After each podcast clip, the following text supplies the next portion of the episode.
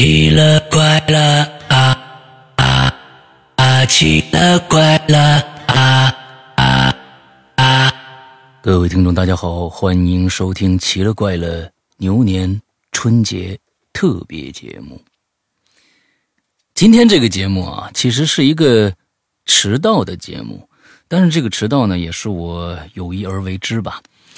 呃，在二零二零年的中元节，我们做了一次跨夜直播啊，在花椒直播上，呃，做了这样的一次跨夜直播，内容是什么呢？我们第一次尝试在二零二零，我们做了一次鬼王大赛，哈，嗯，一直以来啊，呃，《鬼影在人间》，也就是现在的咱们的奇了怪了这档节目呢，一直啊受到大家的喜爱，那。呃，因为里边呢，嗯，充斥着各种各样的你爱信不信的那些真实、真人真事啊的一些事迹啊，所以这些故事呢，嗯，大家都喜欢听。在二零二零年的时候，我想啊，我们也其实有很多老朋友了，嗯，参加我们的节目啊，也捧红过一啊，咱们对吧？嗯，也捧红过一些人 啊。我想啊，把这些朋友都叫来，在中元节的晚上，我们做一期节目，让大家呢比试一下，看看在现场我们经过几轮比赛，谁能拔得头筹，赢得这个鬼王的称号。哎，所以呢，就做了这样的一次尝试。这次尝试我觉得还挺成功的。当天晚上呢，我们叫到了一些老朋友啊，也有新朋友来参加这个呃活动啊。里边有小西啊、芙蓉关、大明儿啊、明哥，也就是啊，呃，还有这个扣肉君啊，还有一个新的朋友叫小猫啊，呃，包括台湾的天威。啊，宛如阿修罗，还有转世飞天，哎，这些人都来了。我们的赛制是这样的，我觉得有必要跟大家介绍一下。当天晚上呢，其实我们是分分为三轮赛事啊，初赛、复赛和决赛。初赛呢，每个人讲一个故事啊，我们后台呢有三十位评委啊，为这个故事打分。最后呢，呃，后面的两位末位。将被淘汰在第一轮，第二轮也是一样的，啊，也是一样的。完了之后呢，呃，最后留下来这个四个人，到最后呃参加决赛。但是当天晚上啊，这个是由由于是由于是第一次办这个活动，所以呢，呃，时间把控啊没有把控太好。本身我是觉得初赛、复赛、决赛三个赛事在一个晚上全部进行完，呃，是应该可以的。但是呢。时间没有把控，没有把控好，所以呢，一直呢，到了复赛的结束已经一点多了。当时大家参赛者也好，还还有这个底下的观看的朋友们也好，都已经是挺累的了。所以呢，我们的决赛，呃，就搬到了下周的，就是当时的下一个周的周三，呃，举办。整个的过程，我觉得大家还是挺开心的，而且这几位参赛者也是都拿出来了呃各自的看家本领的故事啊。最后的冠军呢是宛如阿修罗，哎，这个其实也挺意外的。不过当时呢，阿修罗的故事也确实很惊艳。第二名呢是我们的小溪啊。今天呢，我们在这档节目里边啊。我会把当时我们所有的录制过程当中的比较精彩的段落节选出来，奉献给大家。啊，不过在这儿要跟大家说一声抱歉啊，由由于当时我们的这个技术问题啊，呃，我不能像以前的这个咱们录这个呃访谈的时候那样录制了，因为当天我们这个鬼王大赛有一个特点，就是所有的参赛者。是直播嘛，对吧？视频直播，所有参赛者都露脸了，是通过连麦的方式露脸了。那这几个参赛者都能看，大家都能看到他们长什么样子。哎，这也是一个当时的一个噱头吧。嗯，但是我这边就没有办法实时的把这个声音录下来，有有有一些技术问题解决不了。那么我们采取了一个方式，就是请其他的同学。啊，他们在看直播的时候把那个声音录下来，但是这里边出现了一个问题，就是延时的问题。当时录制的时候，对方的那个视频延时非常的严重，也就是说，我的话有的时候会跟这个我们的受访者的话、参赛者的话会叠到一起，这个请大家。见谅啊，这个技术问题没有办法解决啊，一个延时还很长，我觉得怎么着也得有两三秒的延时。我的我那个话已经完全有的时候搭到了这个参赛者的下面。还好的是，在他讲述的时候，我的话很少啊，嗯，应该是没有呃破坏掉整个的讲述的一个过程。那么好。今天这期节目有可能会比较长一些啊，可能比我们往常的这个奇了怪了都要长。那么今天呢，也是春节啊，呃，有些朋友在看春晚，有些朋友呃在看其他的节目，有些朋友不知道该干什么。哎，如果是这样的话，不妨来听听我们这档春节的特别节目吧。首先，呃，在初赛的时候，呃。我们的转世飞天同学啊，为我们开了一个好头。他是第一个参加的啊，他第一个来讲故事的。首先，我们就来听一听转世飞天的这个在医院里发生的故事。朋友们，大家好！今天我想了一段时间，就想到了一个我特别想跟大家分享的我一个亲身经历。这个经历既倒霉又诡异，嗯，既倒霉又诡异，而且非常传奇。很多人听了以后都不敢相信，这是我发生在我同时发生在我一个人身上的。这个故事呢，是我做第一次手术的时候，呃，那次手术呢是临时安排的，不是说呃规定哪天做的，就是我突然星期日的晚上被推进了手术室，就是临时做了一个手术。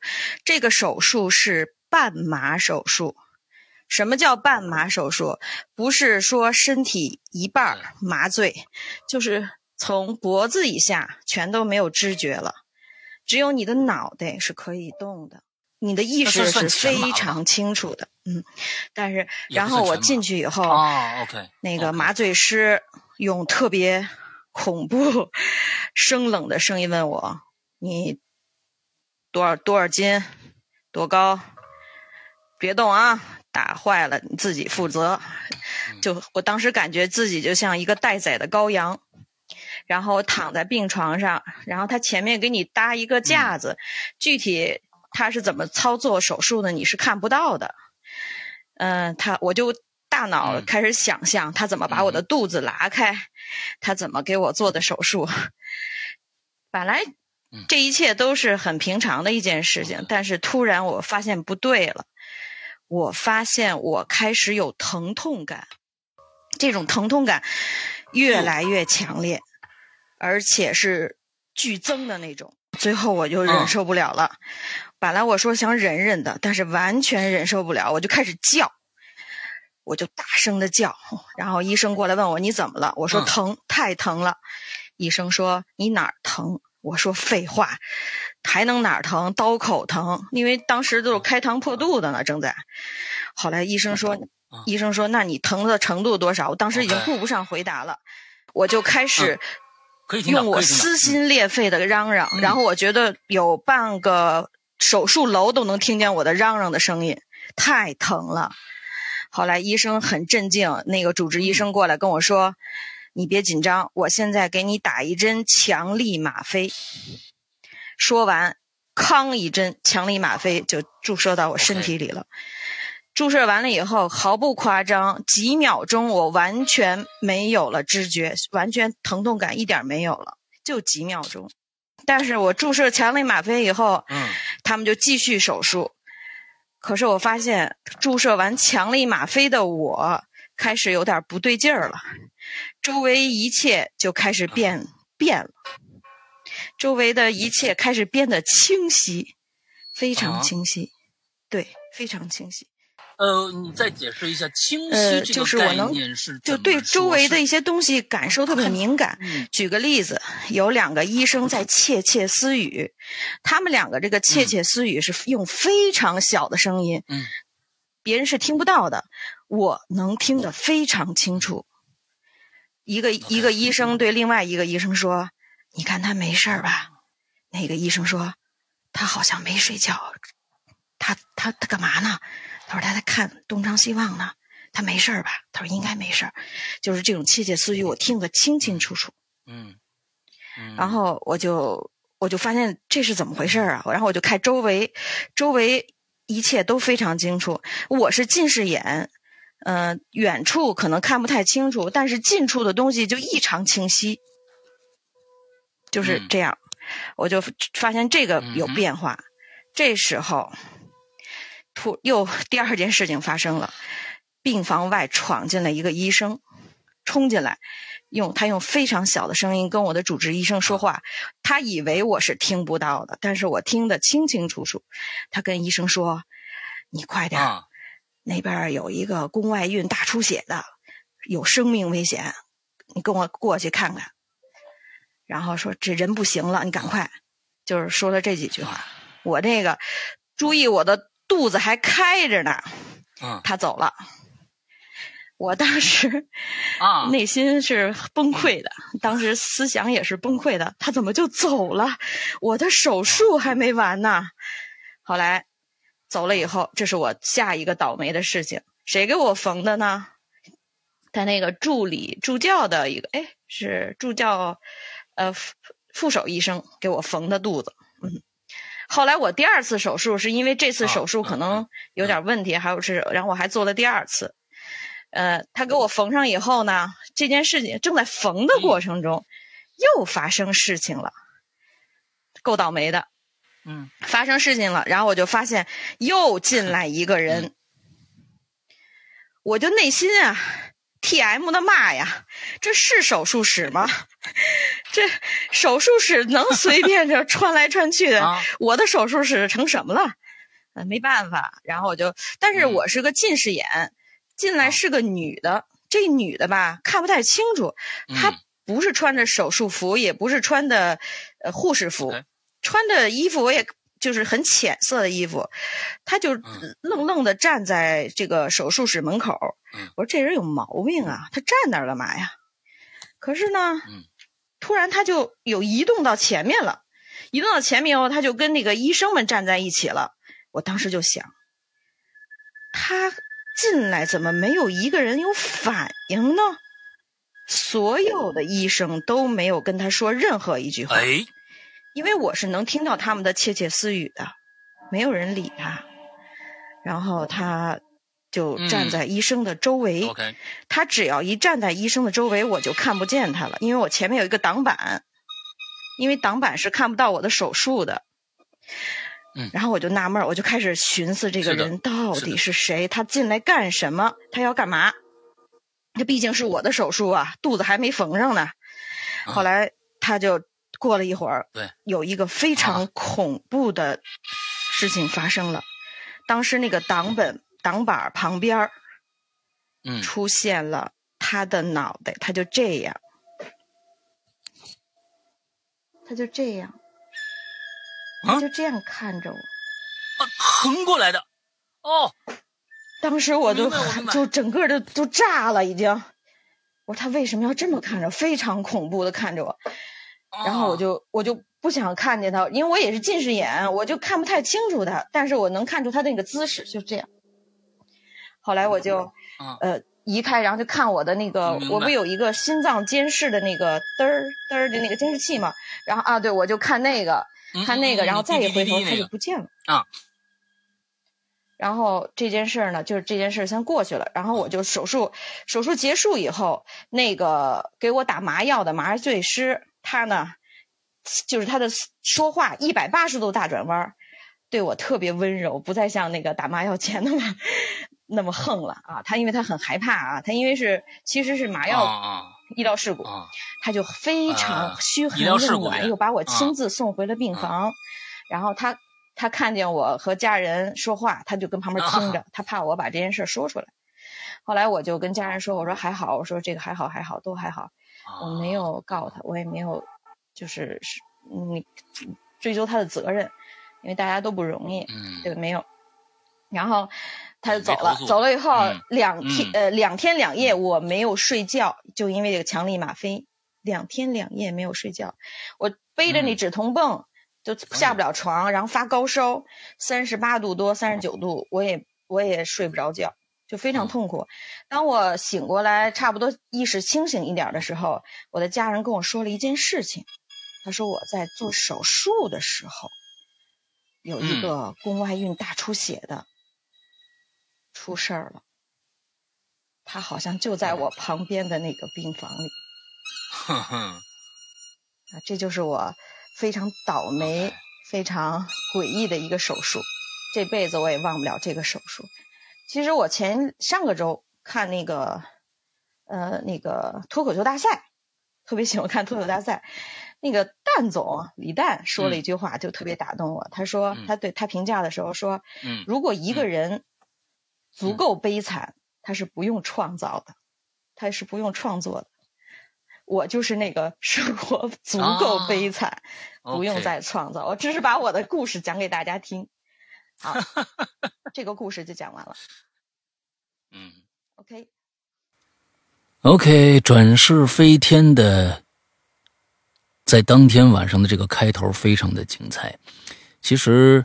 呃，如果对转世飞天同学不太了解的话啊，可以去找一下他的那两期专访。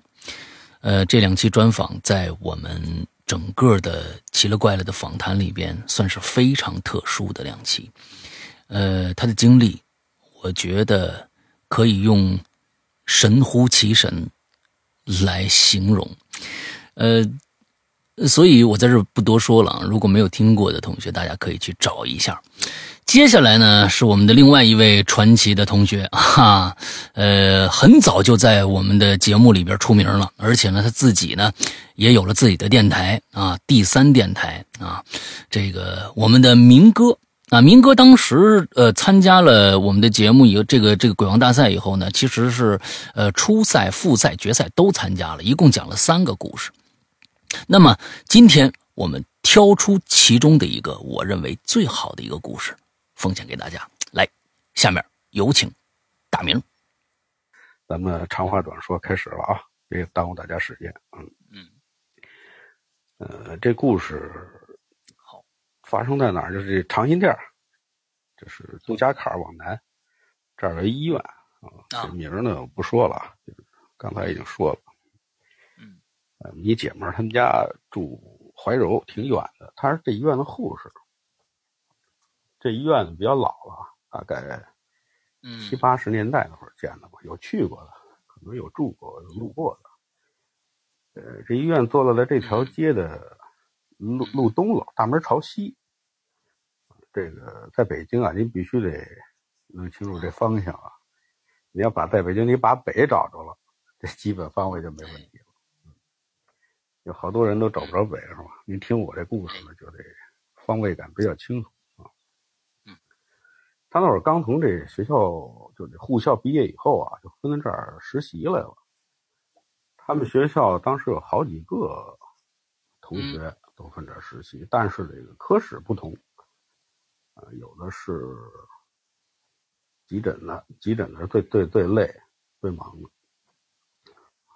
但是我这姐们儿呢，她是，嗯，呃，分的这个儿科了，啊，她每天呢就是看这个生病的这个孩子，跟孩子们在一块儿。这护士工作就不用多说了，他也特别辛苦。他们有一次在宿舍，他们这宿舍呢一共四个人啊，有两个就是这急诊科的，啊，他跟他一姐们呢就是一个科。今天呢，他们另外俩姐们儿急诊科正好当班这房间呢就剩下他跟另外一个女孩在房间也没事儿，看会儿书，聊会儿天呗，是吧？眼瞅着呢，这个天就晚了，得了，关灯睡觉吧。这会儿我们这姐们儿啊，就突然觉得有点饿了，啊，那天也不知道怎么了，啊，这晚饭其实吃了不少。他说他就是饿了，那怎么办呢？一看啊，眼瞅着快十二点了。他说着说着呢，就起来了，起来穿上鞋，穿上衣服呢。这医院那对面有一小卖部，就他们老去，想让小卖部买点吃的去。嗯，经常去那小卖。那会儿九十年代那会儿，九十年代出那小卖部门口还得挂那个公用电话，哎，公用电话那牌子呢。那会儿手机都不多，都是呼机呢。嗯，这小卖部是从医院这大门啊，大门不朝西吗？你过马路，哎，过了马路对面是一片那个居民区，也都是那种牌子房，跟右外似的那种牌子房，一排一排的。那小卖部就在这牌子房这个把口这儿，但是你得往里走十来米，呃，门口呢亮着一一盏这个白炽灯管啊。你看医院这边，所以这生意不错，晚上也都是基本上二十四小时的。反正您不管多晚啊，只要您一看这个灯亮着呢，哎，就就有人。店主呢就是一老大爷，等于就住这边的老老老老住户。老买东西都认识，他就喊他们那同屋说：“要不要一块儿去？”那那那丫头都躺下了，说：“你自己去吧。”这么着自己就出来了。出了医院大门呢，医院门口这灯挺亮的啊，但是过了马路就没那么亮了。不像现在啊，你哪哪都都是灯光，是吧？倍儿亮。往前走呢，直奔那小卖部。嗯，怎么的？离得不远啊。大晚上呢。眼瞅十二点了，夜深人静了，就他自己一人啊。过了马路就就就没那么亮了。他眼瞅着这个，都看见那个白色灯管了啊，就在把口这个路灯底下。这说着话呢，嗯，往里走十来米就到小卖部了，就看见这路灯底下站着仨人，这两大一小，看这意思是一家子，嗯，好像还这个打打闹闹的，做着好像做什么游戏似的。他一过来呢，这仨人的动作啊，就就就停了，啊哈，啊，就这么瞅着他，啊，他他也就瞅着这仨人，一看就是一家子，啊，挺明显，两口子带一小小子，这仨呢，看见他还笑了笑，人冲你笑了，他也就礼貌性的就回了一笑，然后往前一走，一片腿一一错身进那小卖部，这一进来，大爷自己这个戴着耳机啊，正听那个收音机呢。啊，他进来就打招呼，问这大爷：“您这这么晚听什么呢？”大爷说：“这个刚才说正听那叫什么《刑警八零三》，一天两集，晚晚上十一点半重播。那会儿这广播不像那么火，是吧？那会儿还没有《鬼影人间》呢。嗯嗯，买点什么呀？挑吧，无非就是什么康师傅方便面、火腿肠什么的。”这买了东西了，结了账了，跟大爷就说聊天，说门口有一家三口，两口带一小子，在门口那玩呢。这大爷顺着这语音啊，就探身往外看，就从玻璃窗呢，就看见这这个路灯外边这这仨人了。就琢磨挺奇怪，看病的吧？这不是等人呢？不知道这看病怎么不进医院去呢，是吧？大晚上跟这儿，跟路灯底下这这耍上，不知道。大爷呢，就是实际上也挺奇怪，说算了，这别人事儿少打听，买完东西啊，赶紧家走吧。交交完钱呢，拿着东西，嗯，就跟这大爷道了别，这就出来了。走这路灯底下一看，这仨人呢，这动作又停了，哎，又瞅着他笑。他也就笑了一下，就回去了。但是他一边走，拿眼睛一边瞟，他这下可看清楚，他总觉得什么哪儿别扭。一看呢，这男的呀站中间嗯，这小孩子呢就站在他最前边，这女的跟最后，就跟这个排队似的，好像是做什么游戏。嗯，你说排火车也不像，他这脚步没停，一边走一边就琢磨，抬眼一瞄，嗯，哟，这小孩子有点害怕了。为什么呢？他看这小孩啊，这俩脚仿佛就是离着地，就是那么耷拉着。就好像悬在半空似的。这男的是俩腿分开，啊，那么蜷着，仿佛是也没沾地。这女的更奇怪了，侧身侧身坐着，两腿并拢，啊，好像也是悬在半空。我操，他这下可能吓坏了，啊，就好像这仨人就这么悬着，你知道吗？哈哈，就赶紧就跑他们就飘跑回宿舍，一进门呢，那丫头不是睡着了吗？得，她也没心情吃饭了，就躺下了。越想越他妈不对劲，越诡异越害怕。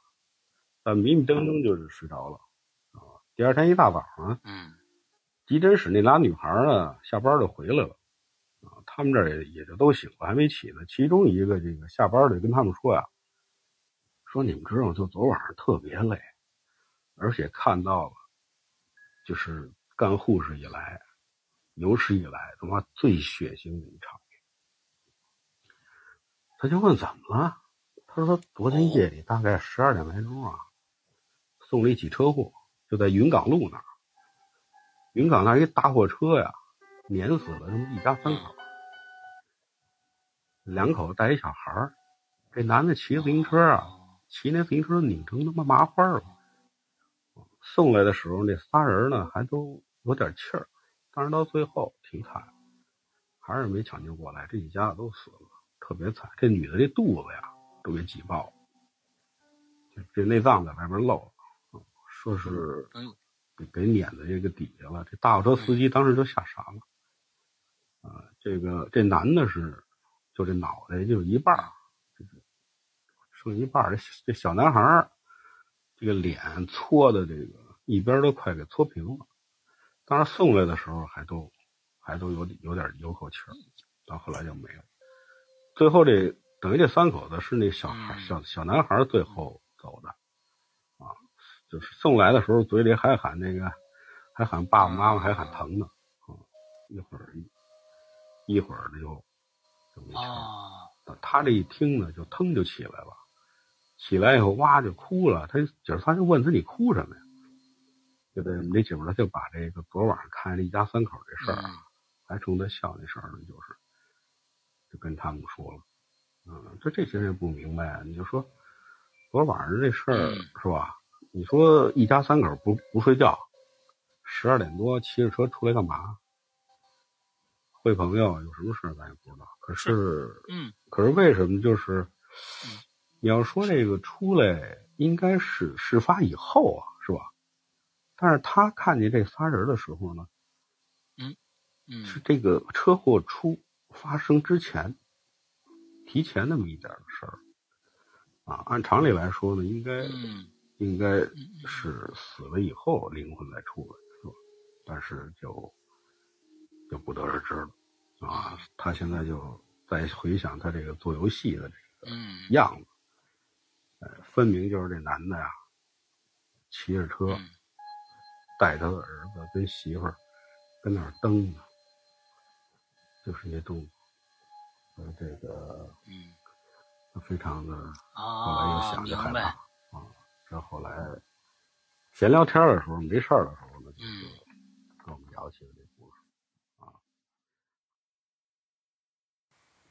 OK，大明的故事也讲完了，接下来就是在整个参赛过程当中啊，这也是一个打进决赛的选手。我们的扣肉君，他一共讲了三个故事，初赛的故事、复赛的故事，我觉得都没有决赛的故事那样的绚烂精彩。而且扣肉君的故事可谓是在整场这个比赛当中最别具一格的一个故事。今天是春节啊，哼，嗯，开心为主，所以呢，扣肉君就为大家带来了一个他在去年的。一个囧事，让我们来听听。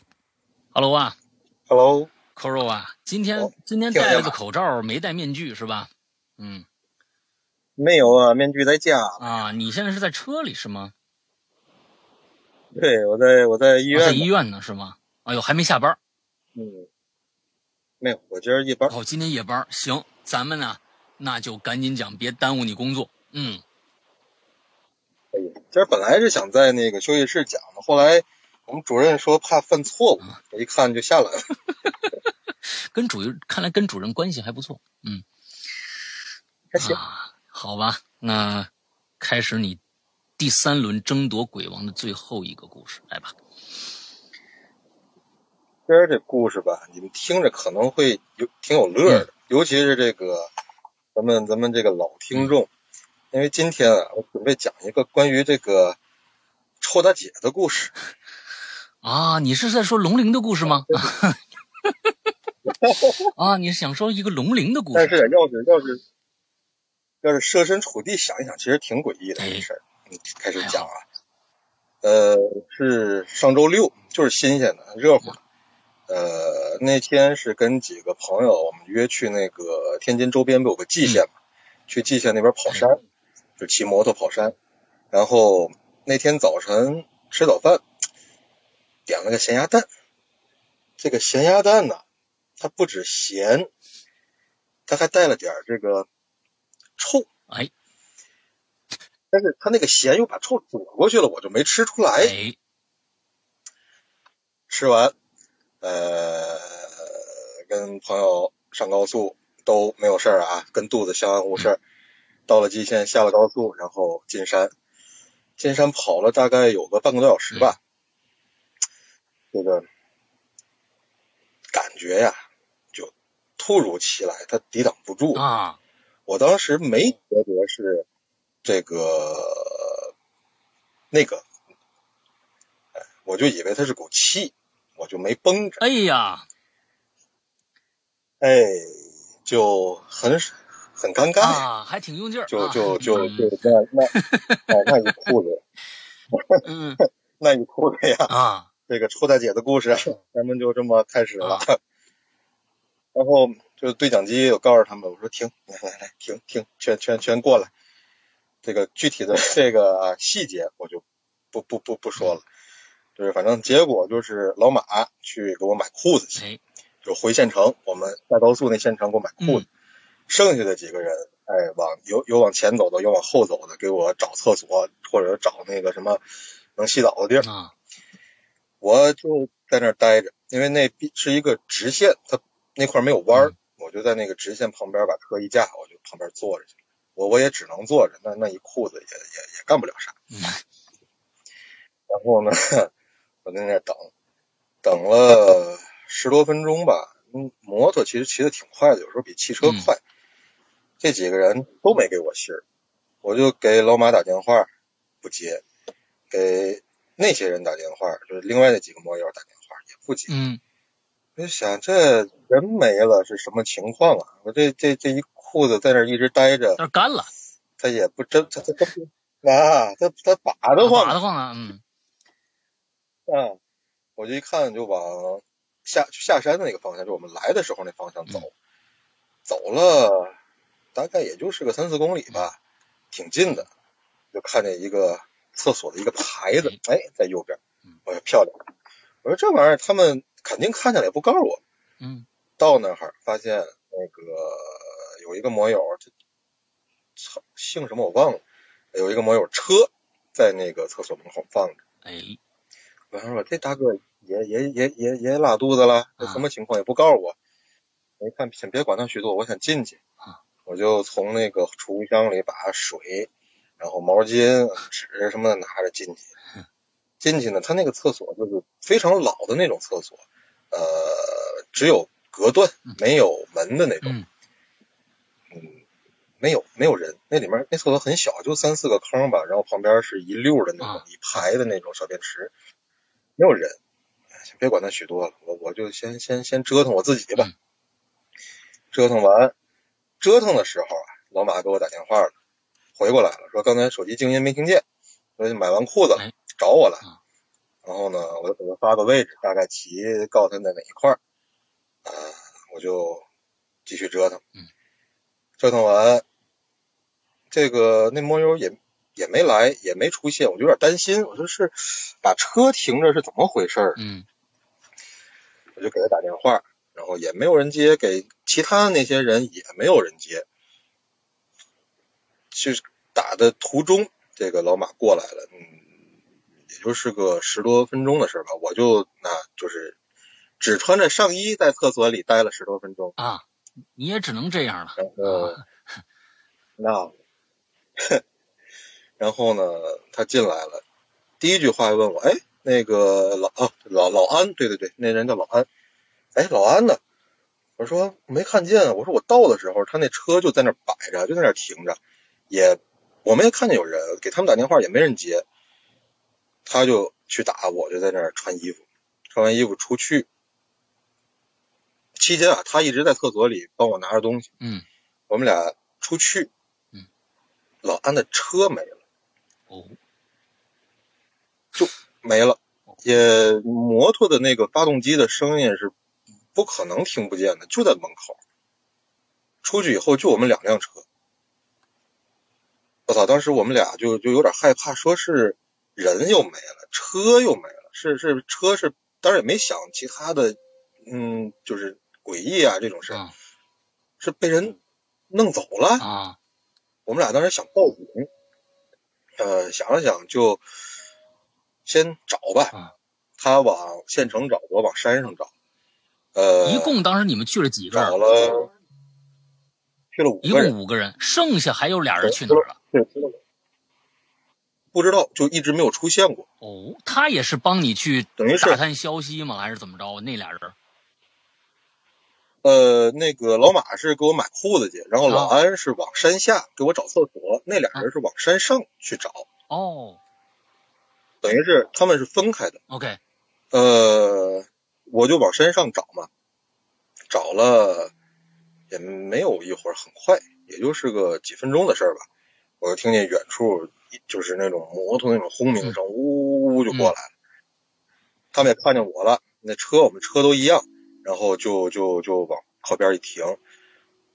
他见了我，第一句话把头盔摘下来：“你干嘛去了？”嗯。打电话也不接，好像人也没有，干嘛去了？吓死我们了！我说，我说您等会儿，我说我我也给你们打电话了，我也找你们了。你那车在那厕所门口停着，你人也不在，等于是我们俩说话就完全对不上，就是就跟就是他干了他的事我在我眼里他没干这些事就完全对不上。然后这我心想，先先先，咱先别打过，我先给那个老马打电话，让他过来。然后给打完电话，告他一声，就别担心了，别别再找了，直接过来。然后我们就开始对。呃，他去山下找到厕所，看见那个厕所，给我打电话，我没接，他就回来，因为很近，他就往山上回来，看我没在，他就继续，他看。哎，你是不是就是他觉得我是不是又往山上找的？对，然后他就去往上找，然后跟那三个人会合，然后就期间一直在给我打电话，找不着我，他们仨就给老马打电话，一直打不通，就是打通了，但是一直就没人接。对，呃，他们仨就在山，就是呃，开了二骑了二十公里吧，然后又往回走。这时候，我就往山上，我就去迎他们去。然后我们是在半山那儿碰的面。他们的故事是这样啊，我的故事呢，我眼里的是刚才你讲的那些，咱们说的。嗯。然后我就给他看我手机，我说：“你看，我给你打这些电话，我也没有未接来电。是吧？你看我们仨给你们仨给你们俩打的电话，我们也没有未接来电。哎，两个平行空间，不知道。”就不知道从你拉裤那一刻开始，世界变成了两个平行空间。你说你这个这个这个事儿闹得很大，被屁崩，哎，崩成了一个平行空间了，太厉害啊！哈，嗯，然后我们就之后就很正常，往山上走，然后回回来到天津，我又洗了个车，车上他妈带味儿，那可不吗？哎。接着，就是今日份今日份臭大姐啊！我一直在想听臭大姐的戏份。原来臭大姐是在最开始咸鸭蛋就已经过去了，是吧？对啊，你的臭大姐原来跟臭大姐其实没有太太直接的关系，只是跟臭字有一些关系啊，昵称为臭大姐，对吧？哎，对对，好吧，咱们咱们不有个梗啊？我知道，我知道，屎尿屁啊！我知道，我知道那个梗。哎呀，也难为龙鳞了啊！嗯，行啊，行啊，这那到最后也没明白到底怎么回事，反正是两个两个人都互相打电话，就是没接通，是吧？好吧，就是没有人接，打通了没有？哎，没打通了，没人接。其实要打不通也就算了，但是关键是打通了，按说应该留下痕迹，但是你完全没有看到任何的来电显示，对吧？没。OK。微信里他也给我打了，我也给他打了，都没有。哦，所以 OK，这是扣肉君今天的最后的一个故事，对吗？OK，好吧。扣肉君最近啊都忙些什么呀？啊，现在大家现在可以打打分了啊，下面的人可以打分了，来吧，我再聊两句跟口肉。最近这这个医院还是每天的非常繁忙繁忙的工作。医院还行吧，最近比疫情那阵儿好多，好多了，人都人都回来，就就很正常啊。像你这样的，就是说，是现在是你是专科的夜夜班医生是吧？比如心脏科的这边的夜夜班医生，还是说急诊那边也需要，还是怎么着？就不太了解。是神经内科，因为神经内科很多住院的哦，有可能会发生一些晚上病人的突发情况，所以得要一个。一个或者两个医生在这值班去应对这些情况，所以现在一个星期能能值几次夜班？两次，两次，啊，还行。一般就是周三或者周五或者周一、周三。啊，哎，我想问一下，那个臭大姐那个事件的时候，那时候有小飞机吗？什么？有小飞机吗？就是臭大姐那个事件那个时候，飞机，小飞机啊，就是无人机啊。啊，有啊，那时候已经有无人机了。那也就是说，这件事儿发生就是最近才发生的，是吧？就是就是上个礼拜六，就是四四四天以前啊。这这个太新鲜了啊！这个太这相当于没擦的故事，你知道吗？这个太新鲜了，你知道吗？哎呀，哎呀，行行行，这太厉害了！哎呀，你本来啊，你原来准备的要讲哪个故事啊？第三个故事。原来准备，原来准备是讲之前在科室里面发生的一个一个事儿啊，觉得没有这件事好玩。那那个件事应该会比这件事恐怖一些，是这件事太逗了啊！好吧，好吧，好吧，那件事啊，咱们留着以后再聊，好吧？那今天特别感谢啊，这个寇若军在上班的时候还抽出时间给我们讲故事啊，这算是这个这个没有职业操守吗？这 好吧，那个 赶紧回去值班吧，啊，回去赶紧值班啊！多谢寇若军，咱们以后再聊啊，拜拜拜拜，那我就走了，拜拜拜拜。寇若军的臭大姐的故事讲完了啊，至于臭不臭，大家自己想想。哈哈。呃，接下来呢，咱们迎来今天晚上的两个重点。这两个重点结束以后，我们的故事啊，我们的这期节目也就结束了。在当天的大赛的现场啊，有这么两个人，真的是为这场大赛精心编排了故事啊。而这两个人呢，也最终得到了鬼王大赛的前两名。一一第一个呢是小西，第二个呢就是我们的宛如阿修罗。为什么呢？说他们的这个故事啊是经过精心安排的，因为他们三个故事是连在一起的，他们不是单独的故事。也就是说，他在每一段结束以后，哎，这俩人呢胆子也比较大，也不怕说我这儿讲个一半啊，就结束了，会不会分数很低？相反的，他们分分数非常的高，因为他们有个扣子，大家都想给他打个高分。接着听听后来这故事发展的如何，而这故事是越来越精彩。所以呢，接下来我们要把小西的当天的三段和阿修罗的当天的三段连在一起放给大家听。所以呢，做好准备。恐怖就要来了。首先，让我们来听小溪的故事。哇！朋友们好，我是小溪。你们看看，你们看看，你们看看啊！啊，你们那些男孩子就是不露脸，一个男孩都没看见，气死我了！真的是，还人人家洗了脸、化了妆，你看看，可不是打了化个妆可贵了。啊，好吧，小西，这个没想到啊，第一轮是你来压轴了，嗯，也一直认为，我觉得，呃，你来压轴也是比较好的一个选择啊。没想到老天啊就把第一轮的压轴给了你。呃，今天看看第一轮小西给到我们这个什么样的一个惊喜？好的，呃，我第一个故事讲的名字叫做《电工的秘密》，起因呢是。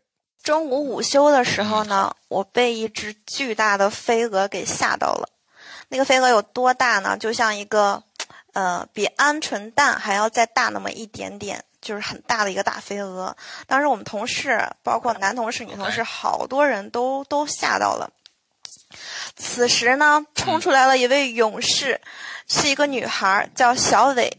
她当时拿了一个文件夹，一把就把那个飞蛾给拍死了。啊，我们当时都会以为，就是死了之后，他的肚子里会涌出很多那些物体，但是没有，就奇怪在哪里？拍了之后，那个飞蛾就像被褪去的壳一样，很怎么说呢？像那个已经枯枯萎了一样，就像一个壳，就是瘪瘪的。完全都没有说一点鲜活的，像心死的那种生命力那样，就像那个早就风干了的那种样子。然后我们当时对就很呃鼓励他说：“你怎么这么厉害？你怎么什么都不怕呀？这些要是女孩的话都会吓死了。”然后小伟当时就说：“我害怕的跟你们都不一样，我可能怎么说呢？我更害怕一种职业，或者说我害怕一个长相。”然后随着我们边吃饭，小伟的故事就开始了。然后接下来我的正题就开始了。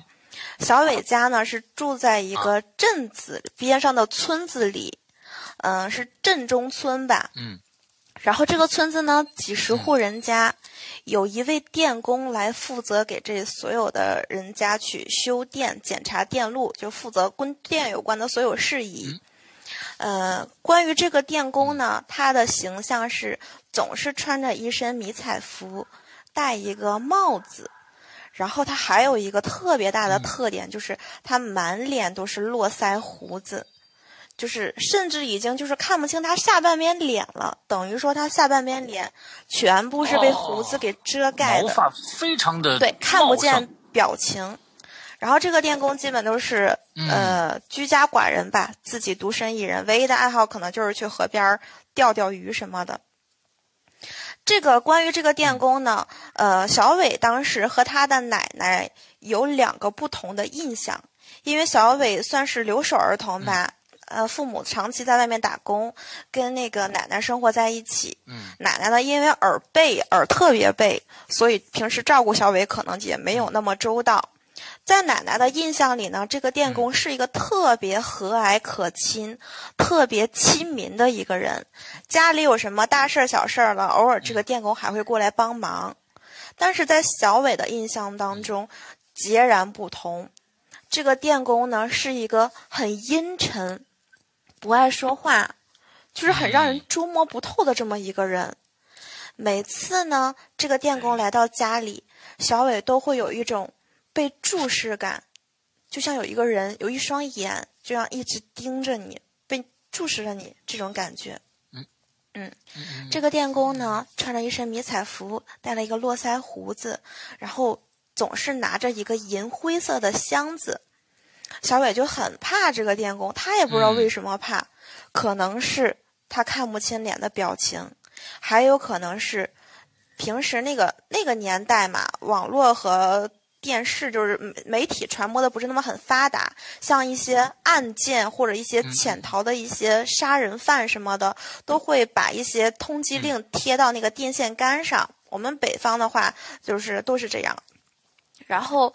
对他可能觉得，也许是因为他这个长相，也许是因为他总觉得这个电工跟电线杆上那个通缉令的杀人犯长得有点像，但是那个杀人犯呢，鼻子的这个位置有一颗痣，因为电工看不清表情，所以他不确定这个电工鼻子这有没有一颗痣。最近呢，这个小伟就觉得电工有一些变化，说不清哪儿变，就感觉跟以前的电工不一样了，可能是。胡子比以前更浓密了，也有可能是身材更消瘦了。然后有一天呢，那个电工上门来给小伟家修电，小伟自己在家，奶奶不在。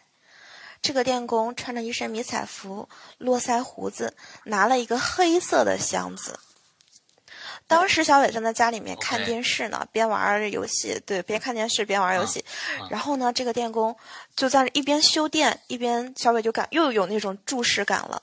他总感觉有人在注视着他，然后他就注意到了那个电工一直在看着他，并且那个样貌和他的那个神态跟平时来家里的时候完全不一样，就像换了一个人一样。然后小伟注意到他的那个箱子。和平时的箱子也不一样，平时是灰白色的，他那天呢背了一个黑色的箱子。小伟注意到电工的手就一点一点的伸向了那个箱子，然后就在这个时候，奶奶回来了，电工又像平时一样笑容可掬的问这问那的，就是给接着给奶奶家帮帮忙什么的修电。这件事情呢就一点点过去了。有一天呢，小伟和小伙伴去玩捉迷藏，就是小孩们都玩那种嘛。村子里面有一个破败的二层小楼，就离的那个小河边上。他们正在里面玩捉迷藏呢，轮到小伟去找人，孩子们都藏好了。小伟上了二楼，突然看到有一个穿着碎花裙子的小女孩的背影，只能看到中长发，对，跟我这头发到这儿吧差不多。然后穿了一个碎花裙，背影飘过去了，一闪身飘到了二楼。小伟想，呃，这个孩子我没见过呀，好像不是我的小伙伴儿。但是他也跟了上去。二楼怎么说就是一个缓台，没有任何房间，也没有窗户。进了二楼之后，一览无遗，他没有见到那个小女孩，但是他见到了那个电工。他看到了电工，对，在他那个二楼的视角上，他可以俯瞰那个边上的小河。那个电工正蹲在那里，看见一个侧面，不知道在干什么。小伟注意到，在小河，因为这个电工没别的爱好，可能平时爱钓鱼嘛，他可能觉得是在钓鱼。但是当时电工没有带任何钓鱼的工具，他只带了一个黑色的箱子。小伟注意到电工从那个黑色箱子里面似乎拿出了一团东西。那会儿他说也是夏天了，天那种刚黑不黑的，看不太清。他就看见那个电工拿那个箱子里的东西在干嘛呢？就这样一点一点的往脸上这样去去摸。他后来看清了，电工拿的是一片胡子，先是一把一把的往脸上粘，后面是一片一片的粘，再后来是一根一根的粘。然后这个电工对一回头。就看到了小伟，小伟当时吓坏了，就妈呀一声，赶紧往家跑。但是也是七八点了嘛，天已经差不多都黑了。因为村子里的话都基本没有亮灯的，不像城镇里七八点还灯火通明。然后奶奶那会儿都已经睡觉了，老人都睡得早。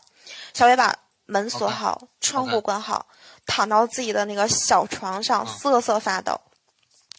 迷迷糊糊的呢，小伟就睡着了。啊，这个孩子也挺机灵。睡觉之前呢，在自己家的一个门内房门内大门口的位置放上了一个就北冰洋那种玻璃瓶。他想，如果有人进来的话，瓶子肯定会响啊。他正好就给他一种警惕性。嗯。当时他睡得迷迷糊糊，就觉得脸上有点东西，有点痒，抓了一抓，放到手里一看，一根胡子。然后小伟就是慢慢的睁开眼睛，当时他就心跳嘛，心就狂跳，看到了一圈胡子，一圈黑乎乎的，再往上一看，一圈看不清表情的脸，只能看见一一双眼，怎么说呢？那种被注视的感觉又又上来了，那双眼就像看猎物的眼睛一样，像小时候大家看《动物世界》那双鹰的眼睛盯着猎物的那种一样。小伟慢慢往上看，随着他目光一点点上移，他的心就一点砰砰砰砰砰的跳，非常紧张。他当时就像我一样躺在床上，一抬头，那个电工就那样低头俯瞰着他，边看边从自己的脸上撕下来胡子扔到他的脸上。于是小伟就注意到，电工的鼻翼这儿赫然有一颗痣，跟通缉犯那个人一模一样。然后这会儿。叮当一声，小伟醒了，他在做梦。然后醒了之后，他并没有从梦中那种压迫感中走出来，因为叮当那声，他想起来了，就是玻璃瓶被人碰倒、踢倒的声音。他赶紧去，就是按灯，对，窗头这边有灯，打开灯之后没亮，家里停电了。但是他想，整个村子里电路的问题都是这个电工一个人解决，那么停电了，多半也是这个电工干的。他果然在自己的窗户阴影上看到一个高大的人，脸面这边朦朦胧胧的，正是那个电工，就站在他那个房门窗户边上，正在那看着他。小伟就吓得都已经心都要从嗓子里面跳出来了。他特别怕那个电工从箱子里面掏出什么工具来撬他家的门，因为他当时只有跟奶奶在一起。他赶紧去发疯了去摇奶奶，但是奶奶怎么也摇不醒。当时小伟就是。对，嗯，他就像那种高冲高空下坠的感觉一样，那种坠落感。他又醒了，是一个梦中梦。嗯，醒了之后，小伟赶紧第一时间去门口看那个瓶子，还好瓶子还在，没有倒。然后他想想回去睡觉的时候，这时重点来了，他的那个单人小床上，被子鼓鼓的隆起，床上面躺着一个人。他。刚从那个被子里面出来，那个床上就躺着一个人，他就一点点走过去，想确认一下，看到那个小被子那儿掉落出一块碎花布片，还有几缕长头发，是一个，正是白天捉迷藏那个消失了的小女孩。那个小女孩背对着他，躺在他的小床上。当时小伟已经分不清是不是在梦里了，他拉起奶奶，还好奶奶是能叫醒的，就跑。跑到了就是他们那个前村的一个他舅舅家，在舅舅家里面过了一夜。第二天呢，舅舅带着小伟和奶奶回到了家里，小伟家的门被撬开了，但是小伟和奶奶检查屋子里也没有什么贵重物品嘛，也没有什么钱财，什么都没丢，就是小伟贴身的几件小衣，就是女孩穿的那种，就系在脖子上的，当时还是就系在脖子上那种小内衣。丢失了，并且他发现自己的衣柜里面多了几根黑色的那种胡子。从那天开始，再也没有人见过那个电工，就是消失了。后面呢，小伟才听说，就是也是家里人说的，那个电工确实被抓起来了，他就是那个通缉犯上那个犯人。然后他当时是因为呃，就是欺凌女童致死，所以逃逸。这是一个真实的案件，当时还挺轰动的。对，确实是他们那边真实发生的。嗯，然后这个故事呢，对，其实到这边就结束了。我其实准备的不是这个故事，但是这个故事是我今天刚听来的。我听了之后还是挺有感触的，因为我们现在这个呃当下嘛，留守儿童确实还是很多的。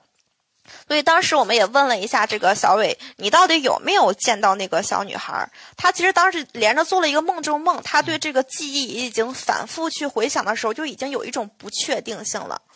然后对我个人的理解吧，可能是他在做梦，出于人的一种第六感，一个本能，带着奶奶去。躲过了这一劫，还有一种可能，那个碎花裙的一个长头发的小女孩，可能真的就是那个电工伤害的那一个那个小女孩，她可能通过。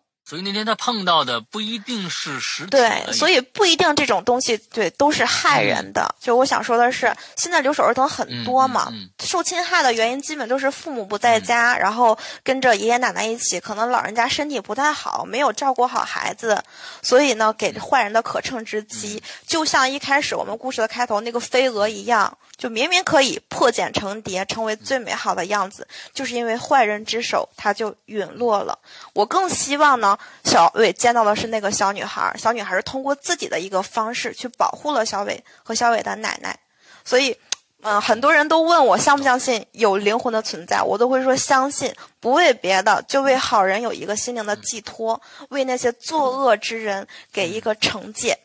我有专属的西式恐怖，所以这个故事结束了。下个故事更精彩，大家赶紧，别的不多说，不拉票，你们懂。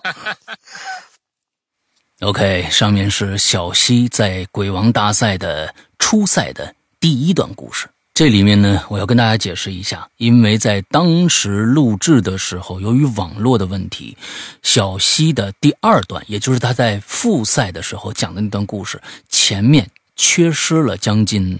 三分钟左右的内容。那段内容讲的是，呃，小西在那段时间遇到的三件怪事儿，其中的第一件就是他在包饺子的时候多出来的一个硬币的故事。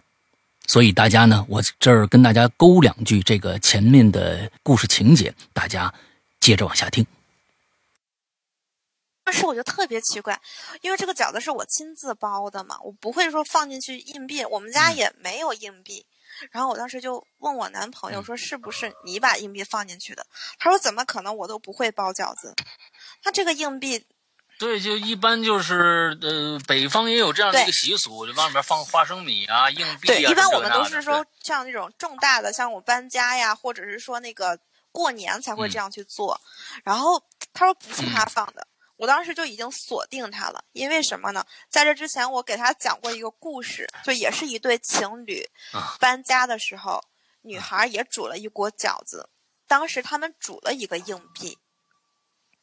但是他们一直到把最后一个饺子吃完呢，都没有吃到那个硬币，不可能咽下去那么大个东西，嚼都不嚼，你咽下去这个不存在，也没有煮漏，锅里面就是，呃，也没有说漏下去的那个硬币，这个硬币就这么凭空消失了。嗯，直到晚上睡觉的时候，女孩有打呼噜的习惯，然后男孩听着她今天的呼噜很不一样，就好像喉咙里面被人掐住了一样。男孩呢，拿起手机，打开手电筒，照向女孩，发现女孩这样睡觉着，半张着嘴，舌头伸出，舌苔上就赫然贴着白天丢的那枚硬币。当时我是给他讲了这个事情，所以我怀疑他故意就是放了一个硬币这样。对，对，这件事情是发生的第一件怪事儿。然后吃完饭呢，我坐在马桶上上厕所。我们家那个马桶是手摁进去就是才能抽水的。现在好像家里都是这种的，还没有说上升到全自动那种。我刚坐下去，拿起手机正在那刷抖，哎，刷某音呢。突然间，我就听到我身后有抽水的声音。哎，我当时就好奇了，就我没有摁马桶啊，我刚刚坐下，怎么有抽水的声音？就好像有人在我坐下的那一刻，在我身后把我那个马桶抽水给按了一下。对，OK。然后紧接着，这个第二故事全程高能无尿点，这个厉害了。对，紧接着我就发现我的手机耗电量特别快。那个手机上不呃，水果牌手机不是有一个检测，我每天可以呃用电多长时间，使用屏幕多长时间？我明明把手机放在那里，我还特意抽抽一抽一天测试了一下，我没怎么看手机，但是我的屏幕耗电量就是使用屏幕时间是达六小时以上，就很奇怪，而且我手机莫名其妙的就会打开那个。相机，然后全程连拍，你就会听见，比如说我正在那玩游戏，我就听见我旁边咔咔咔咔咔咔咔咔，就连是连续这种声音。然后我就看见我的手机在那边它自己打开了相相机它就在那咔咔咔咔咔咔咔咔连拍模式就一直停拍五百多张照片。这种情况对出现了好几次。有一天晚上我和我男朋友在睡觉的时候我就听见有手机铃声的声音。我当时起来了一看不是我手机的铃声，也不是他手机的铃声，嗯，那这铃声是从客厅那边传来的，然后我就循着铃声到了客厅，对，那会儿他还没醒，我到了客厅一看，铃声哪儿来的呢？是在墙上挂着的那一个电话话筒里。我们家没有座机，现在基本很少有人家有座机。他那个挂的电话就是楼下门禁的那个，比如说有人摁我的门禁，那个电话就会响，是那种。但是我们家门禁就是坏掉的，基本上门都是开着，极少会说关着门，关着门也不会锁上，因为那个门禁本来就是坏的，那个等于就是一个摆设，根本就不会响。我等他响了半天，我没接。然后他一直响，一直响，我也没接，直到他不响了，我才回去躺着。就刚躺下，我就在那等，果然那个铃声又响了。当时我就不想理他，我说你想吧，想着可能，我当时想的可能是门门禁被修好了嘛，然后有人上不来楼了，就是随便摁了一下，摁到我们家了，想让我给他开门，我也不想理他。响了几声之后，可能是因为它挂墙上的原因，因为震动，那个话筒它掉下来了，掉下来意味着什么？意味着自动接听。我在我的卧室里就听见一个女人在那儿，就叨咕叨咕叨咕嘀嘀咕咕，不知道她在说什么。然后我一点一点的走到客厅里，就她不停的在那边说话。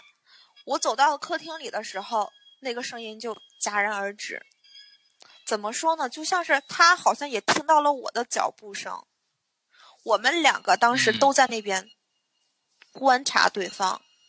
后面我接起电话，听筒，我就在那儿听，就微微弱弱能听见那种呲呲啦啦，好像是呼吸、喘气声音对着话筒那种呲啦声，但是听不见有人说话。嗯，我俩都在等，就好像都在等对方什么声音。然后当时我就轻轻的把电话放下了，我没有挂断，还是放下了，让它自动接听着。我赶紧跑到阳台上，客厅那个阳台正好能看见楼下那个门禁。我想看那边有没有人，就单元门那边，我看到人了。但恐怖的来了，我看到的不是一个人，是一群人，一群人。因为我们家楼下是正对着一个幼儿园，那个是一个大片的一个绿地的一个活动区、活动操场。那一群人是大概三四十个孩子左右的样子，整整齐齐的站在那儿立正，站成了一排，就是没有任何灯光。没有任何声音和音乐，没有伴奏，那几群小孩站得非常整齐，抬着胳膊，抬着腿，在那做操。然后有一个小孩就是在那无声的做操，有一个小孩抬头看了我一眼，我在五楼嘛，看了我一眼之后，他停下了，不做了，就一直这样仰着头看着我。其他小孩也都察觉到了。也都停下来不做操了，一直仰着头看着我，就他们的眼睛在我在楼上看来亮晶晶的，像小猫咪一样。然后他们就齐刷刷的把手抬起来举过头顶，对我做了一个少先队员敬礼的一个动作。然后我当时就哇，嗷了一声，大喊了一声。当时就是心里怎么说，谈不上惊恐，但是有一种压迫感。就像是有一层看不见的东西把我包裹住，让我喘不上气，就是瞬间来了那层压迫感。就在我因为太怪了，就在我喊了一声之后，我挂在客厅墙上大概十多个相框照片，啪啪啪啪啪，那一刻全部掉在了地上，照片全部碎掉。但是呢，来了来了，我要开始了。但是呢，这件事情就是全程都是有恐怖的点连在一起，其实是没有剧情的。这些事情都是有原因的，跟这个房子没有任何关系，但是跟你有关系。刘诗阳，这件事跟你有关系啊？对，跟我也要坏了啊！至于什么关系呢？后面我会跟大家说，我会告诉你们为什么跟刘诗阳有关系，为什么会变成这样。爱我就让我进下一轮，over 没了。这就是小溪，故事居然说到了我的身上，这其实是当时的整个现场的一个高潮点啊。呃，不过那个时候的时间已经很晚了。呃，其实小溪的这个故事是一个特别企划的一个故事。这个故事如果说在当天晚上能够连着讲下来的话，效果是非常非常好的。但是最开始的时候，我也跟大家说了，因为时间的问题，呃，我们的复赛结束以后已经一点多了，呃，我就决定把决赛放在下一周的周三举行。那么其实这里面破坏了小戏的连贯性。